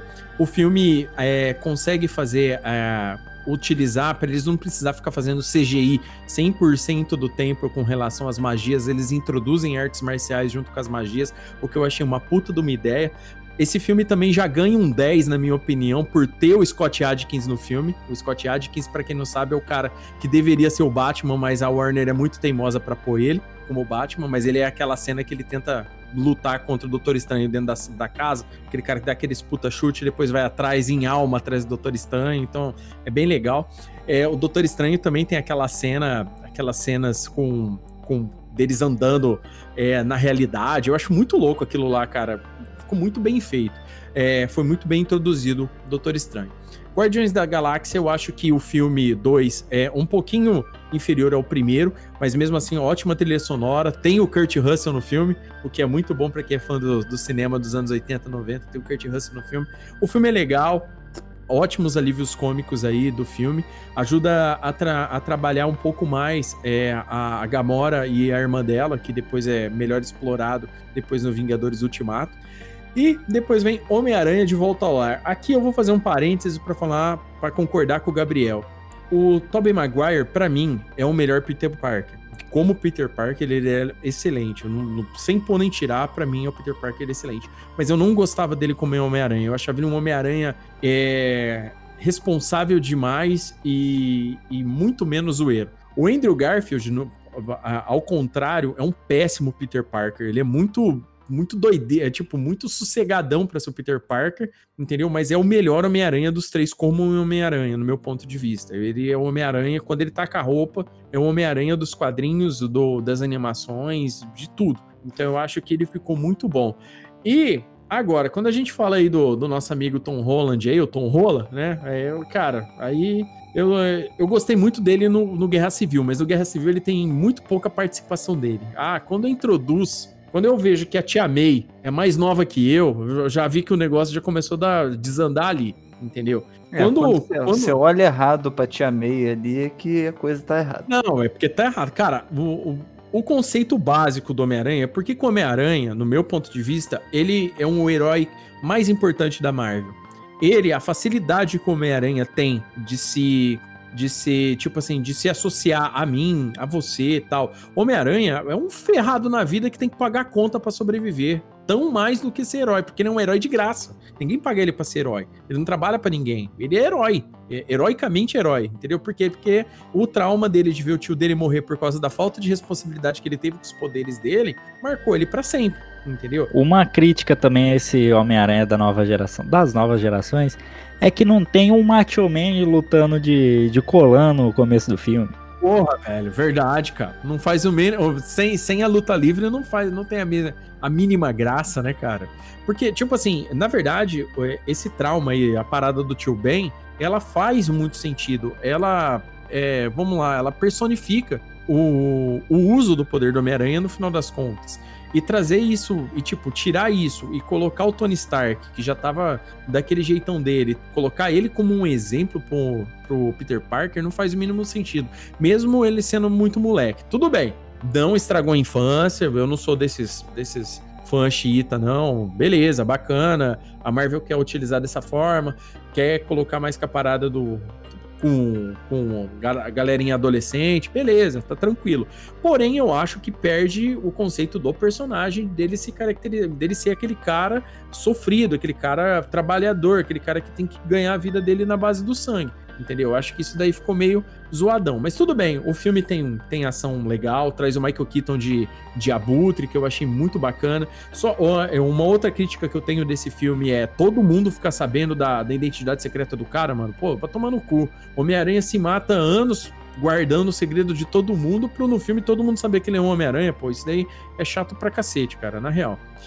É, vamos lá, Thor 3 Ragnarok. Ah, meus amigos, aqui a faca foi pro beijo. Aqui, o Thor 3, ele tenta adaptar duas sagas muito importantes, uma do Thor e uma do, do Hulk. A do Thor é a Ragnarok, obviamente, que eles adaptaram bem nas coxas mesmo. E aí, quando a gente fala da do Hulk, que é o planeta Hulk, filho, aí virou regaço. Aí aí tira toda a seriedade do personagem, sabe? O, o, Hulk é um personagem que a partir daí ele não se tornou mais furioso, você tá entendendo? Ele não é mais aquele, aquele herói que os vilões têm que abater ele primeiro porque ele é muito mais forte, sabe? O negócio ficou muito zoado, muita piadinha, tal e tudo mais, e, e, me incomodou muito no filme. Eu fui assistir, dei risada, mas é igual o Gabriel falou, cara, chega uma hora que o filme começa a te incomodar, porque a cada cinco minutos uma piada. A, a, a Hela, né, a, a, a, vilã do filme é incrivelmente foda, cara, eu achei da hora. Loki, excelente nesse filme também, não tem nem o que falar. Cara, mas de resto, meu amigo, bem meh mesmo. Pantera Negra é um puta de um filme, eu achei ele muito bom, assim, contando a origem do, do, do T'Challa. É, é, eu só achei o, o vilão é, meio. É, desculpem aí a palavra, mas embora ele esteja lutando contra o racismo, ele também é de uma certa forma, ele é meio magneto da, das ideias, sabe? Ah, eu luto contra o preconceito dos mutantes, matando quem, matando todo mundo também. Tipo assim, eu não acho muito, muito certo, não, mas eu achei bacana o filme. É, o Pantera Negra é muito legal, o Wakanda, a forma como o Wakanda é bem feito. É, a, a moça que tem lá no, no Walking Dead também, a, as cenas de luta do filme, são as sequências de luta do filme são muito bem feitas. Né? O, o Michael B. Jordan como, como, como o, vilão é, foi, foi um acerto legal do filme, é um ator muito bem preparado para filme de ação, eu gosto muito dele. Então eu gostei também do filme no final das contas. É, Vingadores 3, Guerra Infinita. Filmaço, muito legal. É, o filme tem bastante ação, tem um alívio cômico na medida certa. Eu achei que eles acertaram trazendo, além da, da saga da Guerra, da saga Guerra Infinita dos quadrinhos, uma adaptação bem, bem mais ou menos, mas foi bacana eles terem trazido é, a, a Ordem Negra que é uma parada mais recente dos quadrinhos, mas trouxeram agora, né? O, o, o, o False de Ébano. Eu achei bem legal trazer esses personagens. Eu achei que o filme ficou muito grande, sabe? Deixou o filme épico. É, a cena de luta do, do Doutor Estranho, concordo plenamente com o Gabriel aí, com os meninos. Foi uma puta cena de luta. Do caralho mesmo. Eu achei muito boa mesmo. É, o filme do Homem-Formiga e Vespa ajudou a fortalecer a ideia do, do, planeta quântico e tudo mais. Achei muito legal é, a, aparecer Michael Douglas, a forma como o filme é bem feito, a cena do Homem-Formiga andando no, no, caminhão como se fosse um patinete, é engraçadíssimo, é um show de bola. Né? O legal é que ele cresce no filme, né? ele se torna um gigante no filme, então show de bola. Bom, Capitã Marvel, fora que já foi falado aí, no meu ponto de filme, o filme é uma bosta, tá? O filme é uma bosta gigantesca, mas muito grande mesmo. E não é por machismo, não, não tem nada a ver com isso. O, o filme, ele é ruim, ele é ruim mesmo. É, é, a personagem foi muito mal introduzida, muito mal atrapalhada. A atriz, infelizmente, é, tem, tem o, a mesma personalidade de uma porta né, estragaram o Nick Fury no filme, entendeu? Aquele, tapa-olho dele é uma marca registrada fodida. Aquilo ali devia ter sido uma parada que devia ter levado ele perto da morte e trazido ele de volta. Um tiro, uma parada mais assim, igual dos quadrinhos, sabe? Um negócio diferente. Mas não, eles foram colocar lá um gatinho. Ah, que bonitinho o gatinho. E o gatinho é, é, é um alienígena. O filme tem os acertos de trazer os Skrulls, né? O universo dos Skrulls tal e tudo mais. A guerra, tentaram fazer uma parte da guerra Kree Skrull ali, uma adaptação dos quadrinhos também.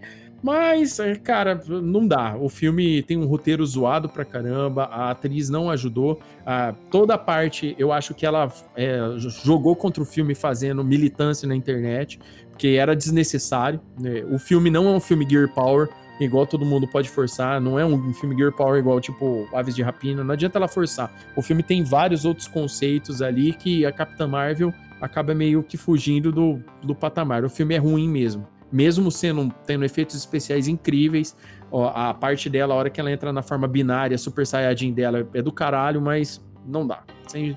Agora, Vingadores 4 Ultimato, filmaço, muito bom. Finalizaram com justo mesmo todo esse arco. É, teve muito erro e acerto, mas eles acertaram muita coisa. É, fora os detalhes aí que o Gabriel falou e os outros meninos também, mas o filme ele tem vários erros é, de, de, de, roteiro se a gente for levar em consideração a parte racional da coisa. Só que ele é um filme pipocão. Se a gente for sentar no cinema e ficar anotando toda vez que a gente vê um erro no filme, velho, a gente não tá assistindo o filme. Né? Ninguém é crítico de cinema para ficar, pô, mas a fotografia do filme, esse conceito utilizado pelos diretores, Akira Kurosawa, ah, vai tomar no cu, isso aí não, mano. O negócio é sentar lá e assistir o filme. Vingadores Ultimato foi um puta filme, é, eu fiquei muito animado. Porra, a cena de luta final, a hora que começa a chegar aquela galera, a hora que o Capitão América pega o Mjolnir na mão, é, cara, velho, não dá. É, o filme ele é foda mesmo, deu tudo bem. Parafraseando o Juca, que não está aqui no, no podcast hoje para ficar brigando com a gente porque ele é desse alta, mas ele disse que é, esse filme foi resolvido de uma forma muito DC, e foi, é, infelizmente, viagem no tempo, mas tudo bem, é, é, ficou bacana. Mas o filme foi justo, no meu ponto de vista, foi muito justo. Eu discordo com os pontos de alguns filmes, por exemplo, o Thor 3, para mim, ele funciona melhor como um filme em relação aos dois anteriores, mas, tipo, como uma obra em si. Ele se executa bem melhor que os dois Thors, é, principalmente muito superior ao 2, que o Thor 2 é muito ruim, eu, eu acho. É, apesar que a história é, não seja condizente no Thor 3, né, que é, realmente é uma coisa mais séria, o Thor não é esse personagem cômico que eles é, construíram, mas é, como filme, para mim, ele funcionou bem mais do que os, os, os, os seus antecessores. Ah, mas como eu, a, a, crítica de vocês também é, é verdadeira para mim, né? É muita piada, é, não, não é assim, né? Ele é um. É como se fosse aquele personagem histórico que foi, foi fez uma viagem do tempo do passado para o futuro. Então, ele fica é, comparando a tecnologia com magia. É, ele fala como um cavaleiro medieval. Então ele não é esse cara calanteador, cômico que tem.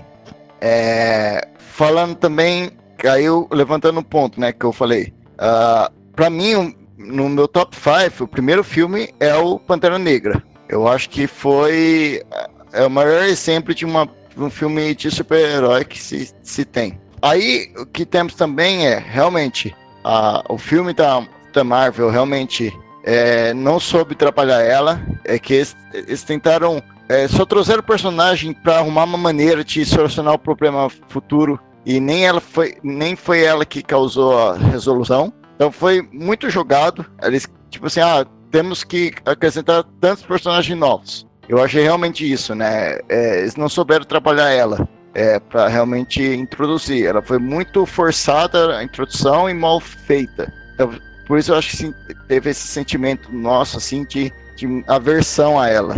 É, porque eles precisavam introduzir esse mundo CRI, e talvez seja mais é, importante agora na, na fase 5. E, e é isso. Ok, então. Amara Assad, e você, meu querido? O que, que você achou da fase 3? Então, vamos lá. Vamos devagar, que a fase 3 é a maior fase.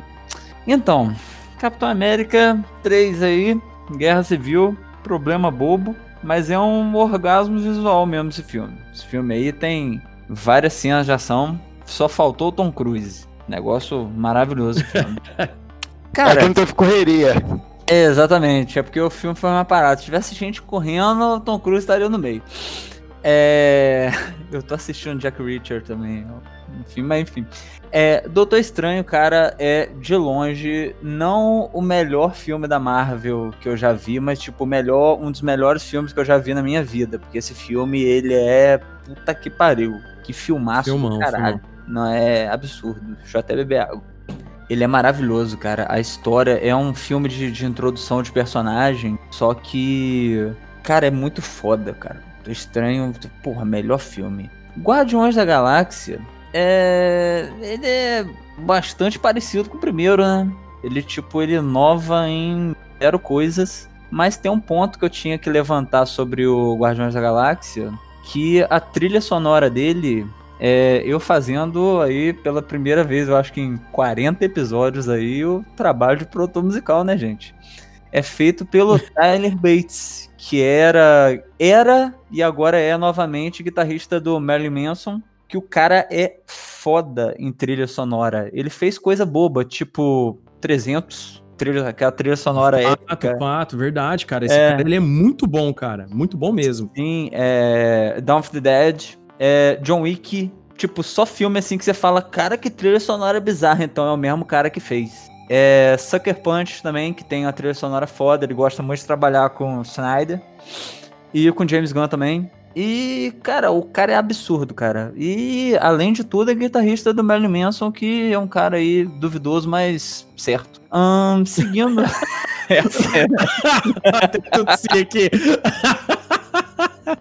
Ai, velho. essa foi de matar. Certo, não, totalmente. Foi de matar totalmente essa, viu? É, Mais um ponto pra Mara.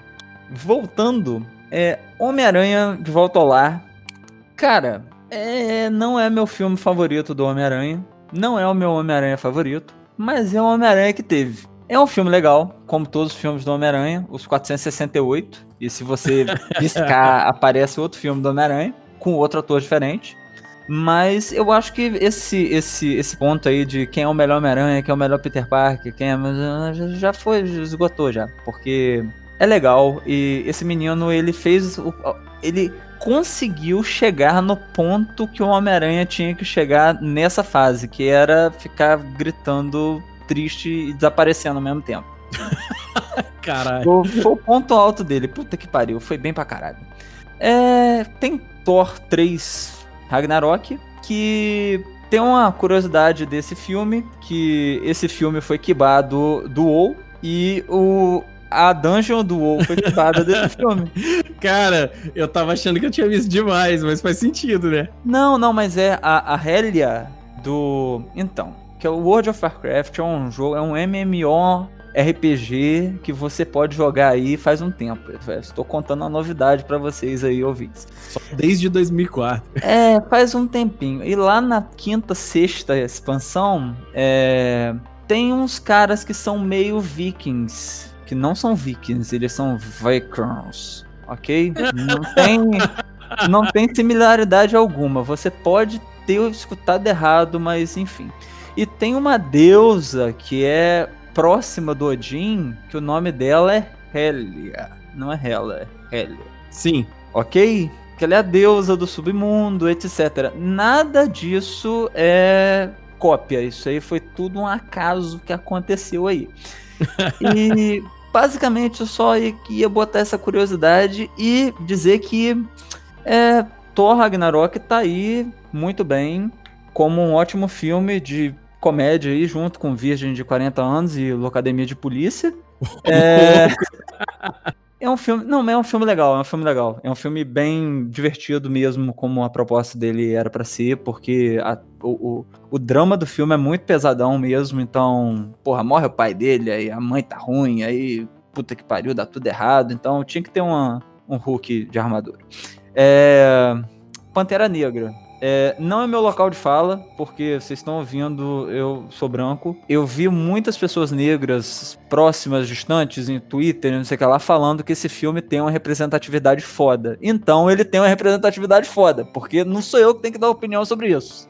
É quem, é quem realmente vive a parada, então, porra, do caralho. E o filme é do caralho. Ah, o, o, o Amaro, você só me dá licença. Antes que eu esqueça de fazer o comentário, Fica à eu vontade. queria parabenizar também no Vingadores Ultimato a atuação do cantor Eduardo Costa fazendo um incrível Hulk.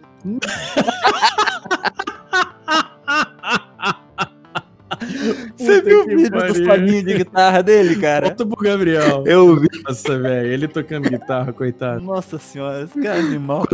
quando Ai, você ele- aprende ele- a primeira ai. escala pentatônica e toca rapidão pra parecer que é bom. Enfim, segue aí. Exato. Cara, o, o- Eduardo Costa não parece tipo um Leonardo que sofreu uma mutação? Eles é muito parecido, é esquisito. não, cara, é, né? não, só que ele é uma versão assim meio inchada. Tipo, um experimento que deu errado. A cirrose atacou mais foda, né? Quando o cara, né? Cara, ele, ele parece que ele é uma experiência que deu errado, tá ligado? Que ele é É tipo, é tipo os irmãos Toguro. O Leonardo é o que fica no ombro e o Eduardo Costa é o boladão. ah, os irmãos.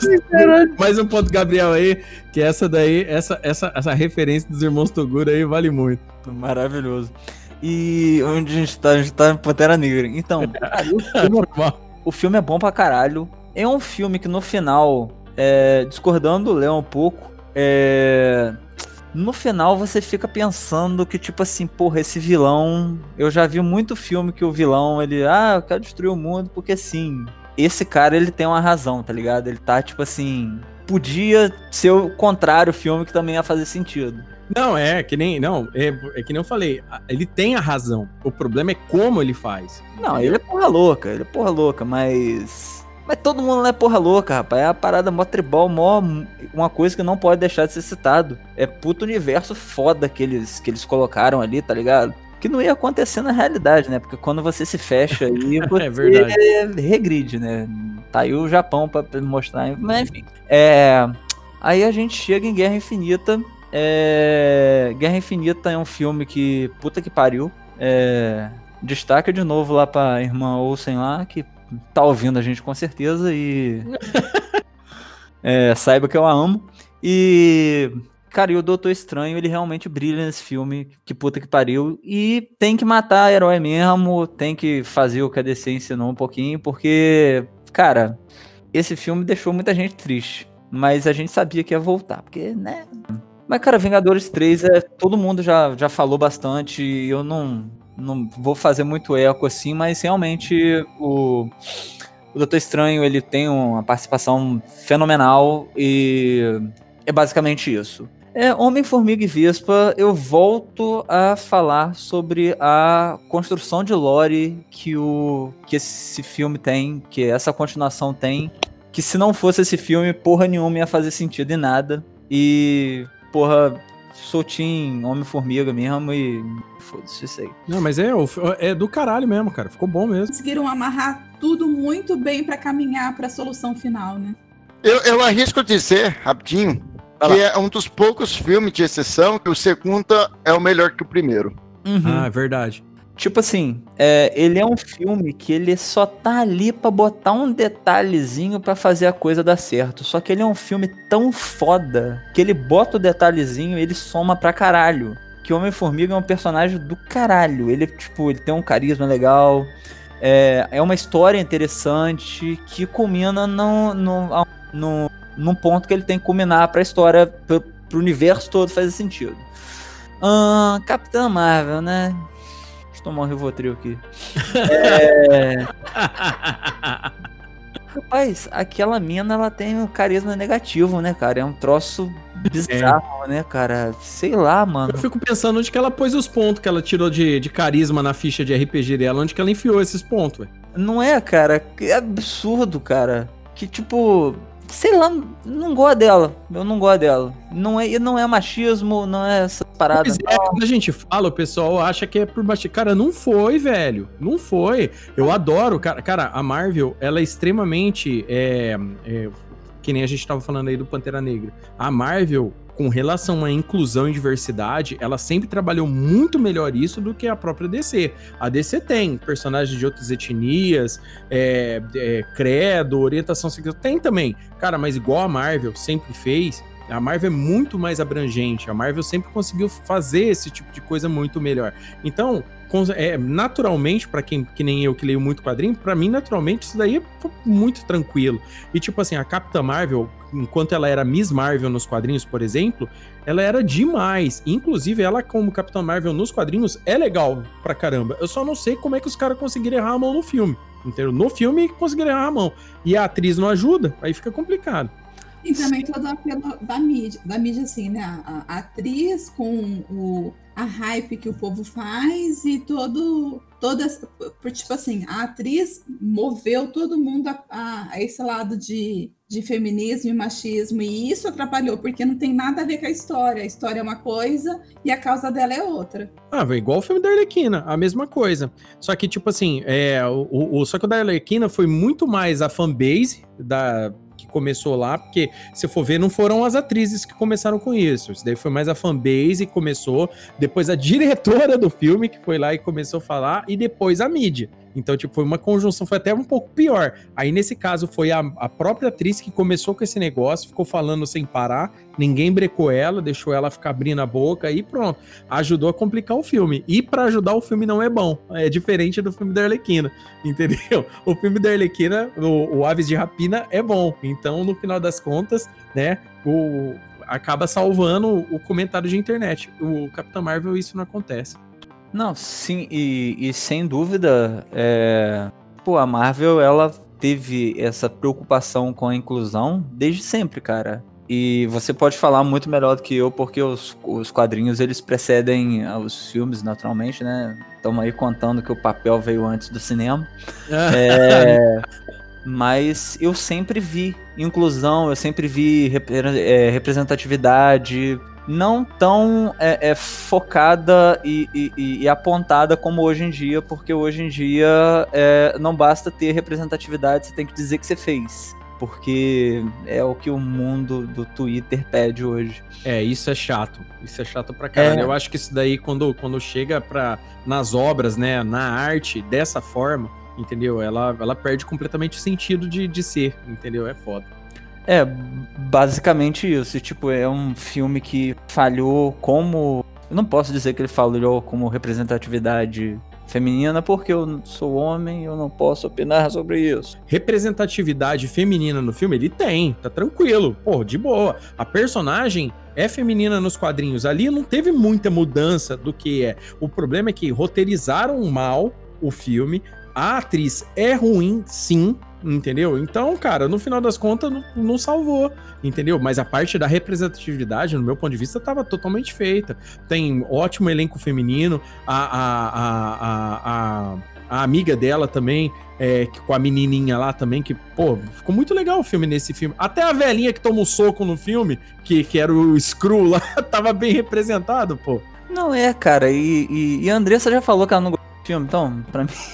Se dessa não gostou, ela é mulher, ela pode falar. Ela é mulher, ela pode falar, então o filme é uma merda. É. E Tá voltando. tem- Isso aí, com- prossiga, prossiga. Cara, Vingadores 4. É, por mim, vamos lá. Ele podia subir o crédito ali depois que o Thor cortava a cabeça ali do, do, do, do Thanos. Ah, ô louco.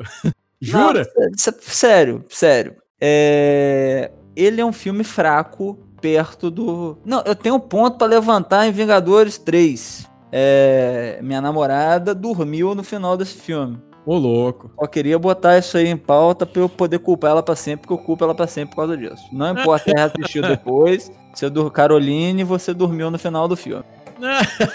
Não, eu tava cansada, não. Você dormiu no final do filme. Três horas de filme, não importa. Você dormiu no final do filme. É, vou. deixa, deixa eu fazer um adendo aqui. Eu não Aham. julgo o que aconteceu comigo em alguns vários filmes, porque tá muito cansada por isso ou por aquilo, e eu não julgo. É, é- isso é fato. Não, mas você, você não ficou insistindo durante muito tempo pra ir assistir na pré-estreia. Chegou na pré-estreia e dormiu. Não, isso não. Isso eu sempre vou pelo Léo. Então, ele que é louco logo, porque você não vai ver spoiler, não sei o que, não sei o que. Eu falei, se aí tem que ir agora, então vamos. Mas não necessariamente estava né, com condições físicas para tal. é.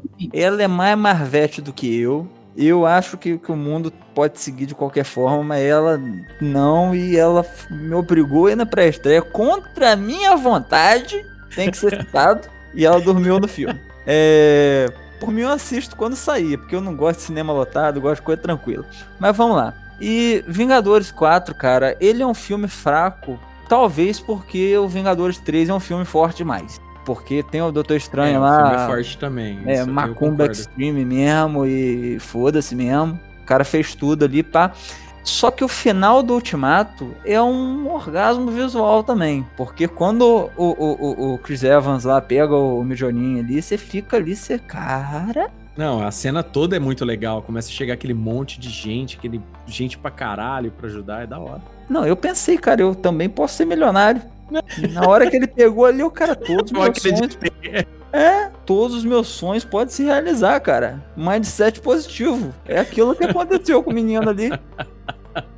Ele conseguiu reprogramar o DNA dele naquele momento e, porra, pegou o Midioninho e foi pro cacete ali. Mas, cara, é, destaque pra, pra Feiticeira Escarlate, porque ela é linda. E que ela quase pega o, o Thanos na porrada ali. Pois é, cara, faltou só um pouquinho pra ela, pra ela fazer ele virar um nada ali. O Doutor Estranho, que ele quase pega o Thanos na porrada ali. Pro Thor, que antes ele quase pega o Thanos na porrada ali. Então, todo mundo quase pegou ele na porrada. Por que, que todo mundo junto não resolveu isso rápido, gente? Foi na casa dele antes. É, faltou união. Eu, eu, eu acho isso também. Não é, cara. E tipo. E o Hulk E- que apanhou, cara, lá no começo. Não, e o- nunca mais bateu. Não, o Hulk broxou. O Hulk broxou. Essa é uma, uma parada que, na minha cabeça, e a Marvel enganou a gente. Botou no, no trailer lá o Hulk lá e depois. Mas, cara, o Hulk brocha foi uma coisa diferenciada. É, e o Hulk. É, o, Hulk inteiro. é exatamente. O Eduardo Costa lá. Também foi um O negócio. Hulk cinéfilo. Isso. Pseudocult. amante de bons vinhos, apreciador de películas. É. É, e, mas é um filme bom, cara. É um filme que fecha muito bem e no final tem toda aquela união, tem, porra, coisas bonitas, assim, tudo deu certo e tal, e um monte de demissão em massa, já prevendo o corona. E que jeito, mais um ponto aí pro Amaro aí, ó. Não, mas. Mas sim, cara, fecha bem. Fecha bem a parada toda e deixa justamente aquela questão de. O sacrifício do, do, do, do Homem de Ferro é do caralho. E ele trola o Thanos. E o ponto que eu me perdi ali, porque TDAH é foda, é. TH, putz. é o quão bom vilão o Thanos foi, cara. Isso é fato, cara. Com certeza. Ca- O pessoal não fala. Isso aí, preconceito com vilão, todo mundo tem. E ninguém quer desconstruir essa porra. Porque, Ai, ai. vamos lá, o Loki carregou o filme do Thor todo nas costas. Isso é um fato. O Loki carregou aquele menino lá, ele é puta que pariu, carismático pra caralho. Que bom ator, que menino bonito. Tem as entradas igual a minha ali, vai ficar careca em breve. É. tá parecendo Nicolas Cage. Mas. Que bom. E o Thanos também, cara. Puta que pariu, cara. Sem, sem um vilão desse tamanho, nessa violência, roxo assim, pulsando, não teria esse problema todo, tá ligado? E é basicamente isso. E da nova fase aí, Homem-Aranha, é o que é, né? Melhor comentário, destaque pro Jake Gyllenhaal lá. É, eu, ia, eu ia falar da, no- da nova fase agora, mas tudo bem. Já cheguei chutando a nova fase. Bom, na, na nova fase, é, agora que o Amaro concluiu. É, Dei, dei spoiler. né? Cara, cara, agora a gente, agora cada um pode falar, a gente, agora já acabou a ordem do sorteio, mas tipo assim, é, esse filme do Homem-Aranha, cara, ele vem pra fortalecer aquele meu argumento que eu falei no começo. Mano, o Homem-Aranha tem dinheiro pra viajar pra porra da Europa, velho, de férias. O Homem-Aranha viajou de férias pra Europa, comprou uma joia pra dar pra, pra Mary Jane lá pra menininha. É, mais outros 15 pessoas sabem que ele é o Homem-Aranha. Mano, que porra é essa de filme, mano? Algo errado não está certo. Nossa, total nesse filme, velho. Seu amigo da vizinhança. Porra, total amigo da vizinhança. Puta que pariu. E, Ah. e a escola inteira tá com a mesma idade. Né? né? Porque tem a parada do lápis, né? De 5 anos, né? A gente vai entrar nesse ponto? Se a gente for entrar nesse ponto, a gente vai ter que esculachar o filme, porque, né? Tudo esquisito ali, mano. Não, é que nem eu falei, é, é uma parada que, tipo assim, os caras, eu não sei se. É por, é por isso que, que nessas horas aí o roteiro ficou meio zoado mesmo do, do Vingadores Ultimato. Mas se a gente for ficar falando disso, diz, cara, a gente vai contar 500 erros do filme e aí vai acabar desanimando até o ouvinte aí numa dessa. Mas, cara, eu achei que esse filme do, do Homem-Aranha, ele poderia trazer, sei lá, um ar novo pro personagem, é, explicar melhor os efeitos do mundo pós é, Ultimato, sabe? E, e a única coisa que parece que, que ele- o filme foca é na, na morte do Tony Stark e mais nada. Tipo, não tem mais nada. É, tem o rap lá, aparece lá o mordomo do, do Homem de Ferro do filme. Cara, mas, mas falar pra você, eu acho até bom uma coisa totalmente focada na para reafirmar que o personagem morreu. Pra esse bando de jovem desgraçado parar de fazer teoria querendo falar que vai ressuscitar ou sei lá. Não, é como diz Hermes e Renato, morreu, morreu, foda-se. É, acabou, não tem mais como ressuscitar, né? Já era. Não, mas o pessoal tá esperando alguma coisa mirabolante. Precisar É, né? voltar pro passado, a gente volta, gente. É, segundo o Ei Nerd lá, o. Yeah, Ei Nerd, Peter aqui, aquele cara lá que faz, um, Peter aqui, é. faz as trocentas teorias lá. É, Tem teoria do holograma do Tony Stark que, que vai ter inteligência artificial pra falar igual ele. É, já tem gente falando que a nova. a- vai, vai aparecer a Coração de Ferro agora. E todo mundo falando que vai ser a irmã do, do, do Pantera Negra. Teoria, meu amigo, tem de trocentas coisas. A grande verdade é uma só que a gente já falou aqui. Os homens ficou caro demais pra fazer filme pra Disney. Tá? Ficou muito caro. E quando fica caro demais, mata o personagem, põe pra andar, manda ele voltar pro Ah. passado e ficar lá. A minha teoria é de que o Capitão América envelheceu, saíram aí porque o ator ficou muito caro, e o programa do Jô acabou pra entrar o Jô Soares aí no universo Marvel representando o Capitão Gay. um ponto pro Gabriel aí, muito boa referência aí, bem lembrada Não, esse não. detalhe. Maravilhoso, cara. E um, um- ponto triste aí, que é o final do programa do Jô Soares, que era o melhor programa e ainda é o programa aí da televisão brasileira. É. e, caralho. Que, que a a gente nunca sabe se acabou. Você pode ah, ligar a TV de surpresa de madrugada, tá passando lá e nem sabia que tinha voltado. Não, agora Fato. tem, tem aquele chato do Bial, cara. Eu acho que programa é muito chato, velho.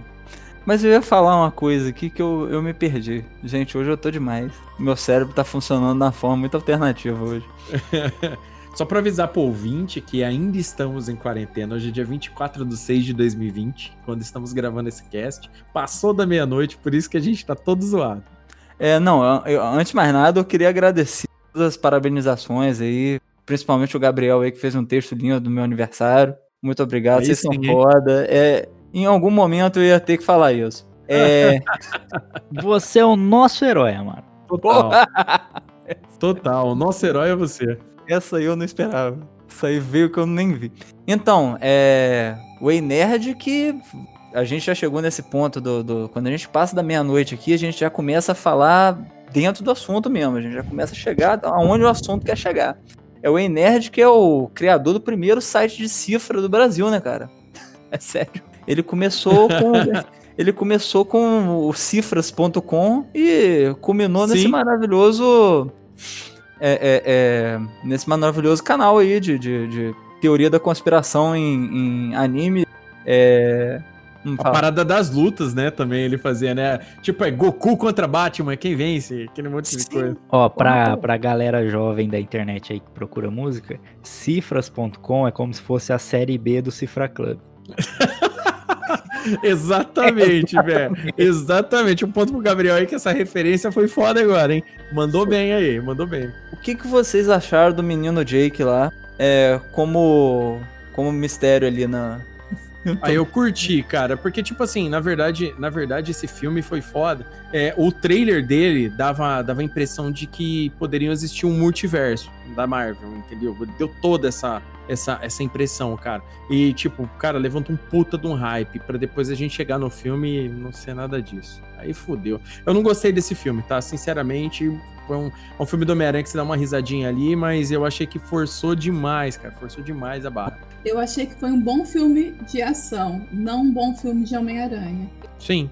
É. Como ação, o filme foi legal. Muito efeito especial, bacana. Ah, cara, eu, eu achei maneiro, porque eu tinha ido com muita baixa expectativa. Eu tinha visto muita teoria de tipo, o, o pessoal querendo transformar o mistério em herói, umas paradas de que o mistério teria poder real e essas, esses lances assim. E a hora que eu, que eu vi, realmente fizeram um mistério muito bom mesmo. E o negócio de todo mundo ter, ter visto qual é a identidade do Peter Parker antes daquilo lá, eu fiquei meio assim, antes do, do acontecido, porque, né, ele tava tentando esconder tanto, já tinha uns cinco sabendo quem ele era. Mas a do mistério ter aberto a câmera e falado, ó, todo mundo aí, esse aqui é o Homem-Aranha, viu? Eu, eu até achei beleza. Porque se for parar pra analisar, isso já era pra ter acontecido na época do, da Guerra Civil, que o próprio Tony Stark fazia o menino tirar a máscara e falar quem que era, mas aí já é outros 500. Aí já entra no mérito também de.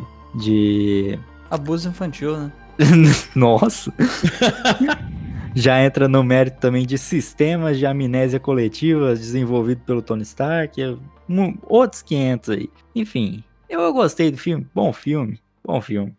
Mas alguém quer falar do. do. do, do longe de casa? E o, o Jake fica muito bonito naquela roupa. Não, o Jake é maravilhoso, cara. Eu adoro o Jake.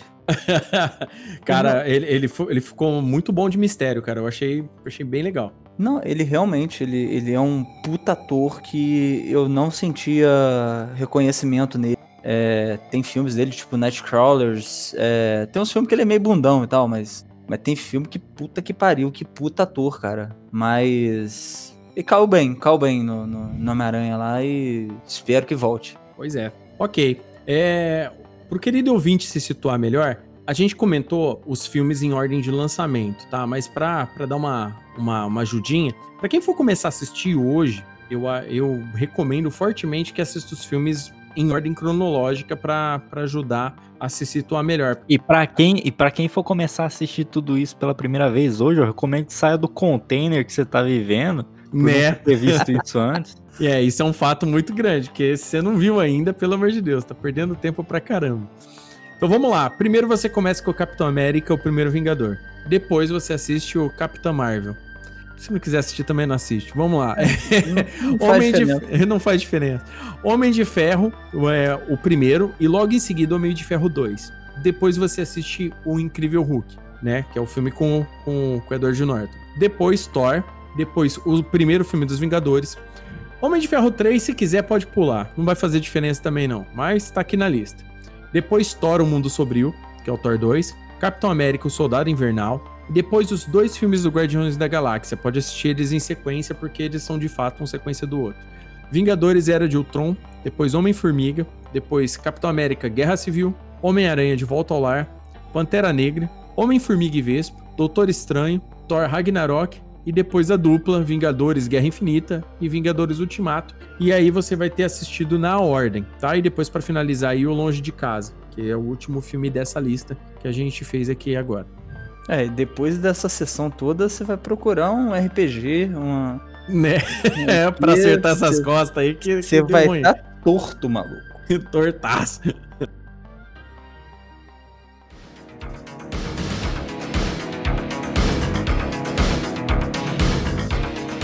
Está aqui pela primeira vez, querido ouvinte? Já segue o Crossover Nerd pelas redes sociais? Ainda não? Então anote aí. Instagram www.instagram.com.br crossovernerd O Twitter www.twitter.com.br crossovernerd E o Facebook www.facebook.com.br crossovernerd Todas nossas atualizações saem primeiro nas redes. Fique ligado, porque tijolo não revida.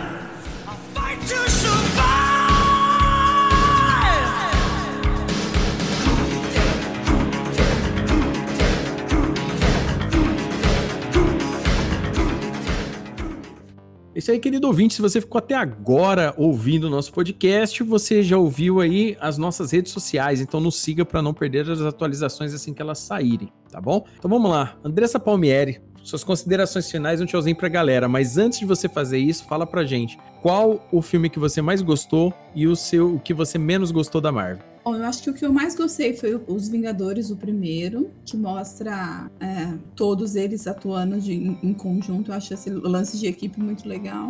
E o que eu menos gostei, eu acho que foi a Capitã Marvel. Acho que ficou meio perdido no meio da história. Boa noite pra todo mundo. Muito obrigada por curtir nossos casts. É, gostamos muito de discutir tudo sobre tudo sobre tudo. Isso é apenas opinião. Fica conosco. É isso aí, Pedro Fusaro, qual o filme que você mais gostou e menos gostou? Um tchauzinho pra galera aí. Então, é, em conclusão, eu já falei, mas o Pantera Negra, acho que foi o melhor filme que a Marvel produziu. Ah, o que eu menos gostei foi o Homem de Ferro 3, que realmente era, não era necessário. E, enfim, é, gostaríamos também que se, é, nosso público desse o feedback. É, montem seu top 5, seu top 3, ou melhor e o pior filme. E dividam sua- suas opiniões conosco. É, se vocês concordam com nossas opiniões ou não. Então, até a- o próximo cast. Adeus. Ok. Gabriel Oliveira, suas considerações finais e qual o filme que você mais gostou e menos gostou? Dá um tchauzinho pra galera também. Acho que o que eu mais gostei, eu vou ficar com o que mais me deu satisfação visualmente, por ter entrado totalmente na vibe dos efeitos visuais. Eu vou ficar entre Doutor Estranho e Guardiões da Galáxia. Doutor Estranho pelos efeitos que me deram uma doideira visual, e Guardiões da Galáxia 1 e 2 pelas trilhas sonoras e a vibe toda do filme. E o que eu menos gostei. Não, né, gente? Então, né? Não preciso, não preciso falar. Na verdade, preciso. O que eu menos gostei foi Capitão Marvel. Que surpresa. É que, sei lá, eu, eu fiquei. É, tá bom, tá bom. Existiu. Tá, tá, Capitão Marvel tá aí no, na lista dos. Poderia não, não, não ter existido. Poderiam ter resumido só falando, "Ô, galera, Capitão Marvel, você sabe quem é? Ô, a mulher lá do passado forte pra cacete, irmão. Ela vai chegar arregaçando. Pronto, resumiu a história. é... então fica aí com. Aí eu coloco aí dois, dois, três também que eu menos gostei, que foi é, Homem de Ferro 2, 3 e, e eu, Thor Ragnarok, que eu fiquei puto, muita piadinha e, e isso daí. E considerações finais, isso daí é mera opinião, se você não concorda a gente resolve na mão. É... Brincadeira.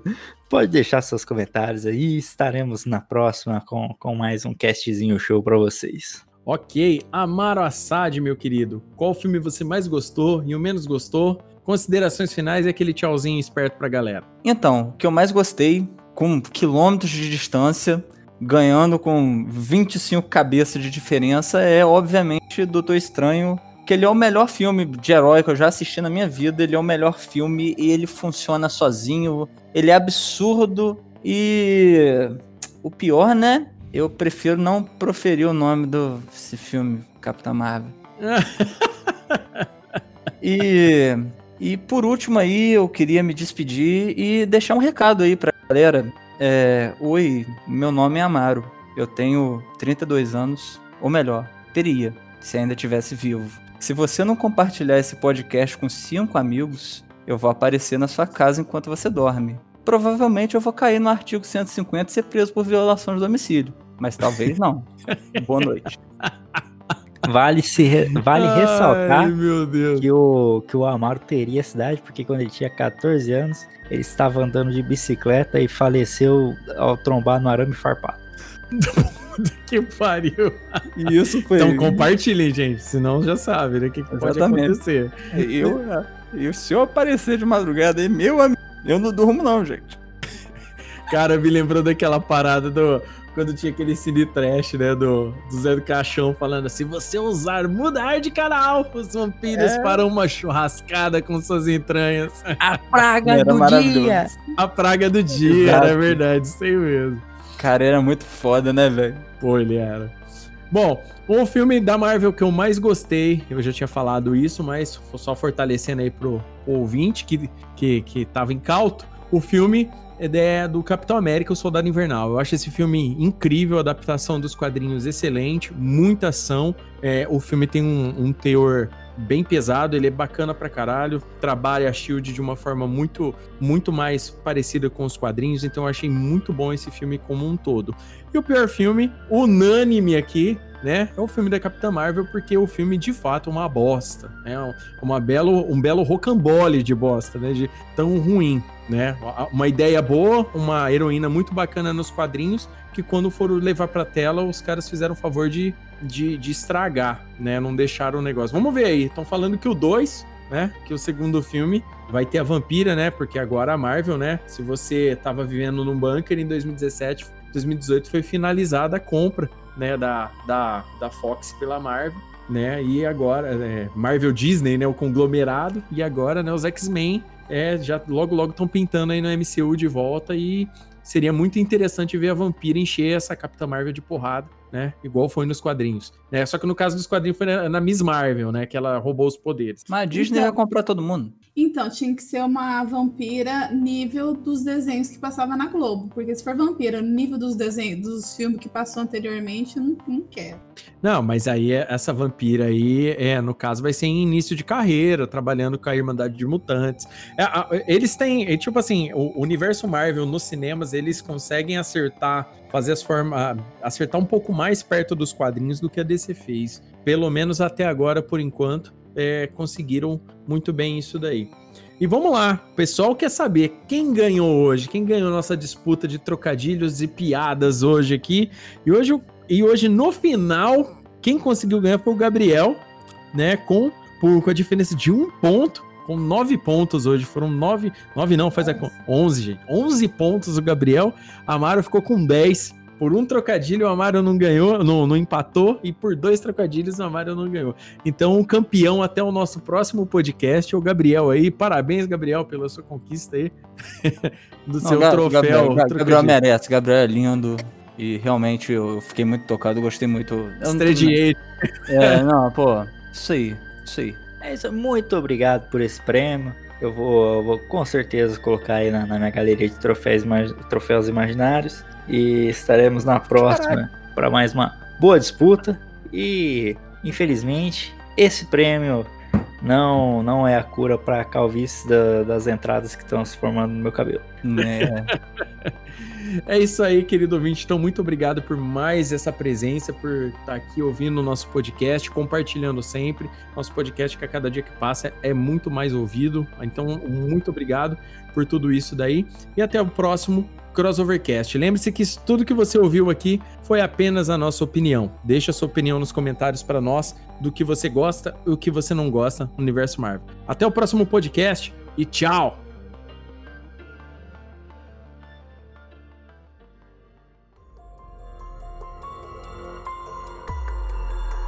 Obrigado por ficar até o fim conosco, viajante. Esperamos que tenham gostado de nosso crossover de ideias. Compartilhe com os amigos. E lembre-se, você também é o herói dessa história.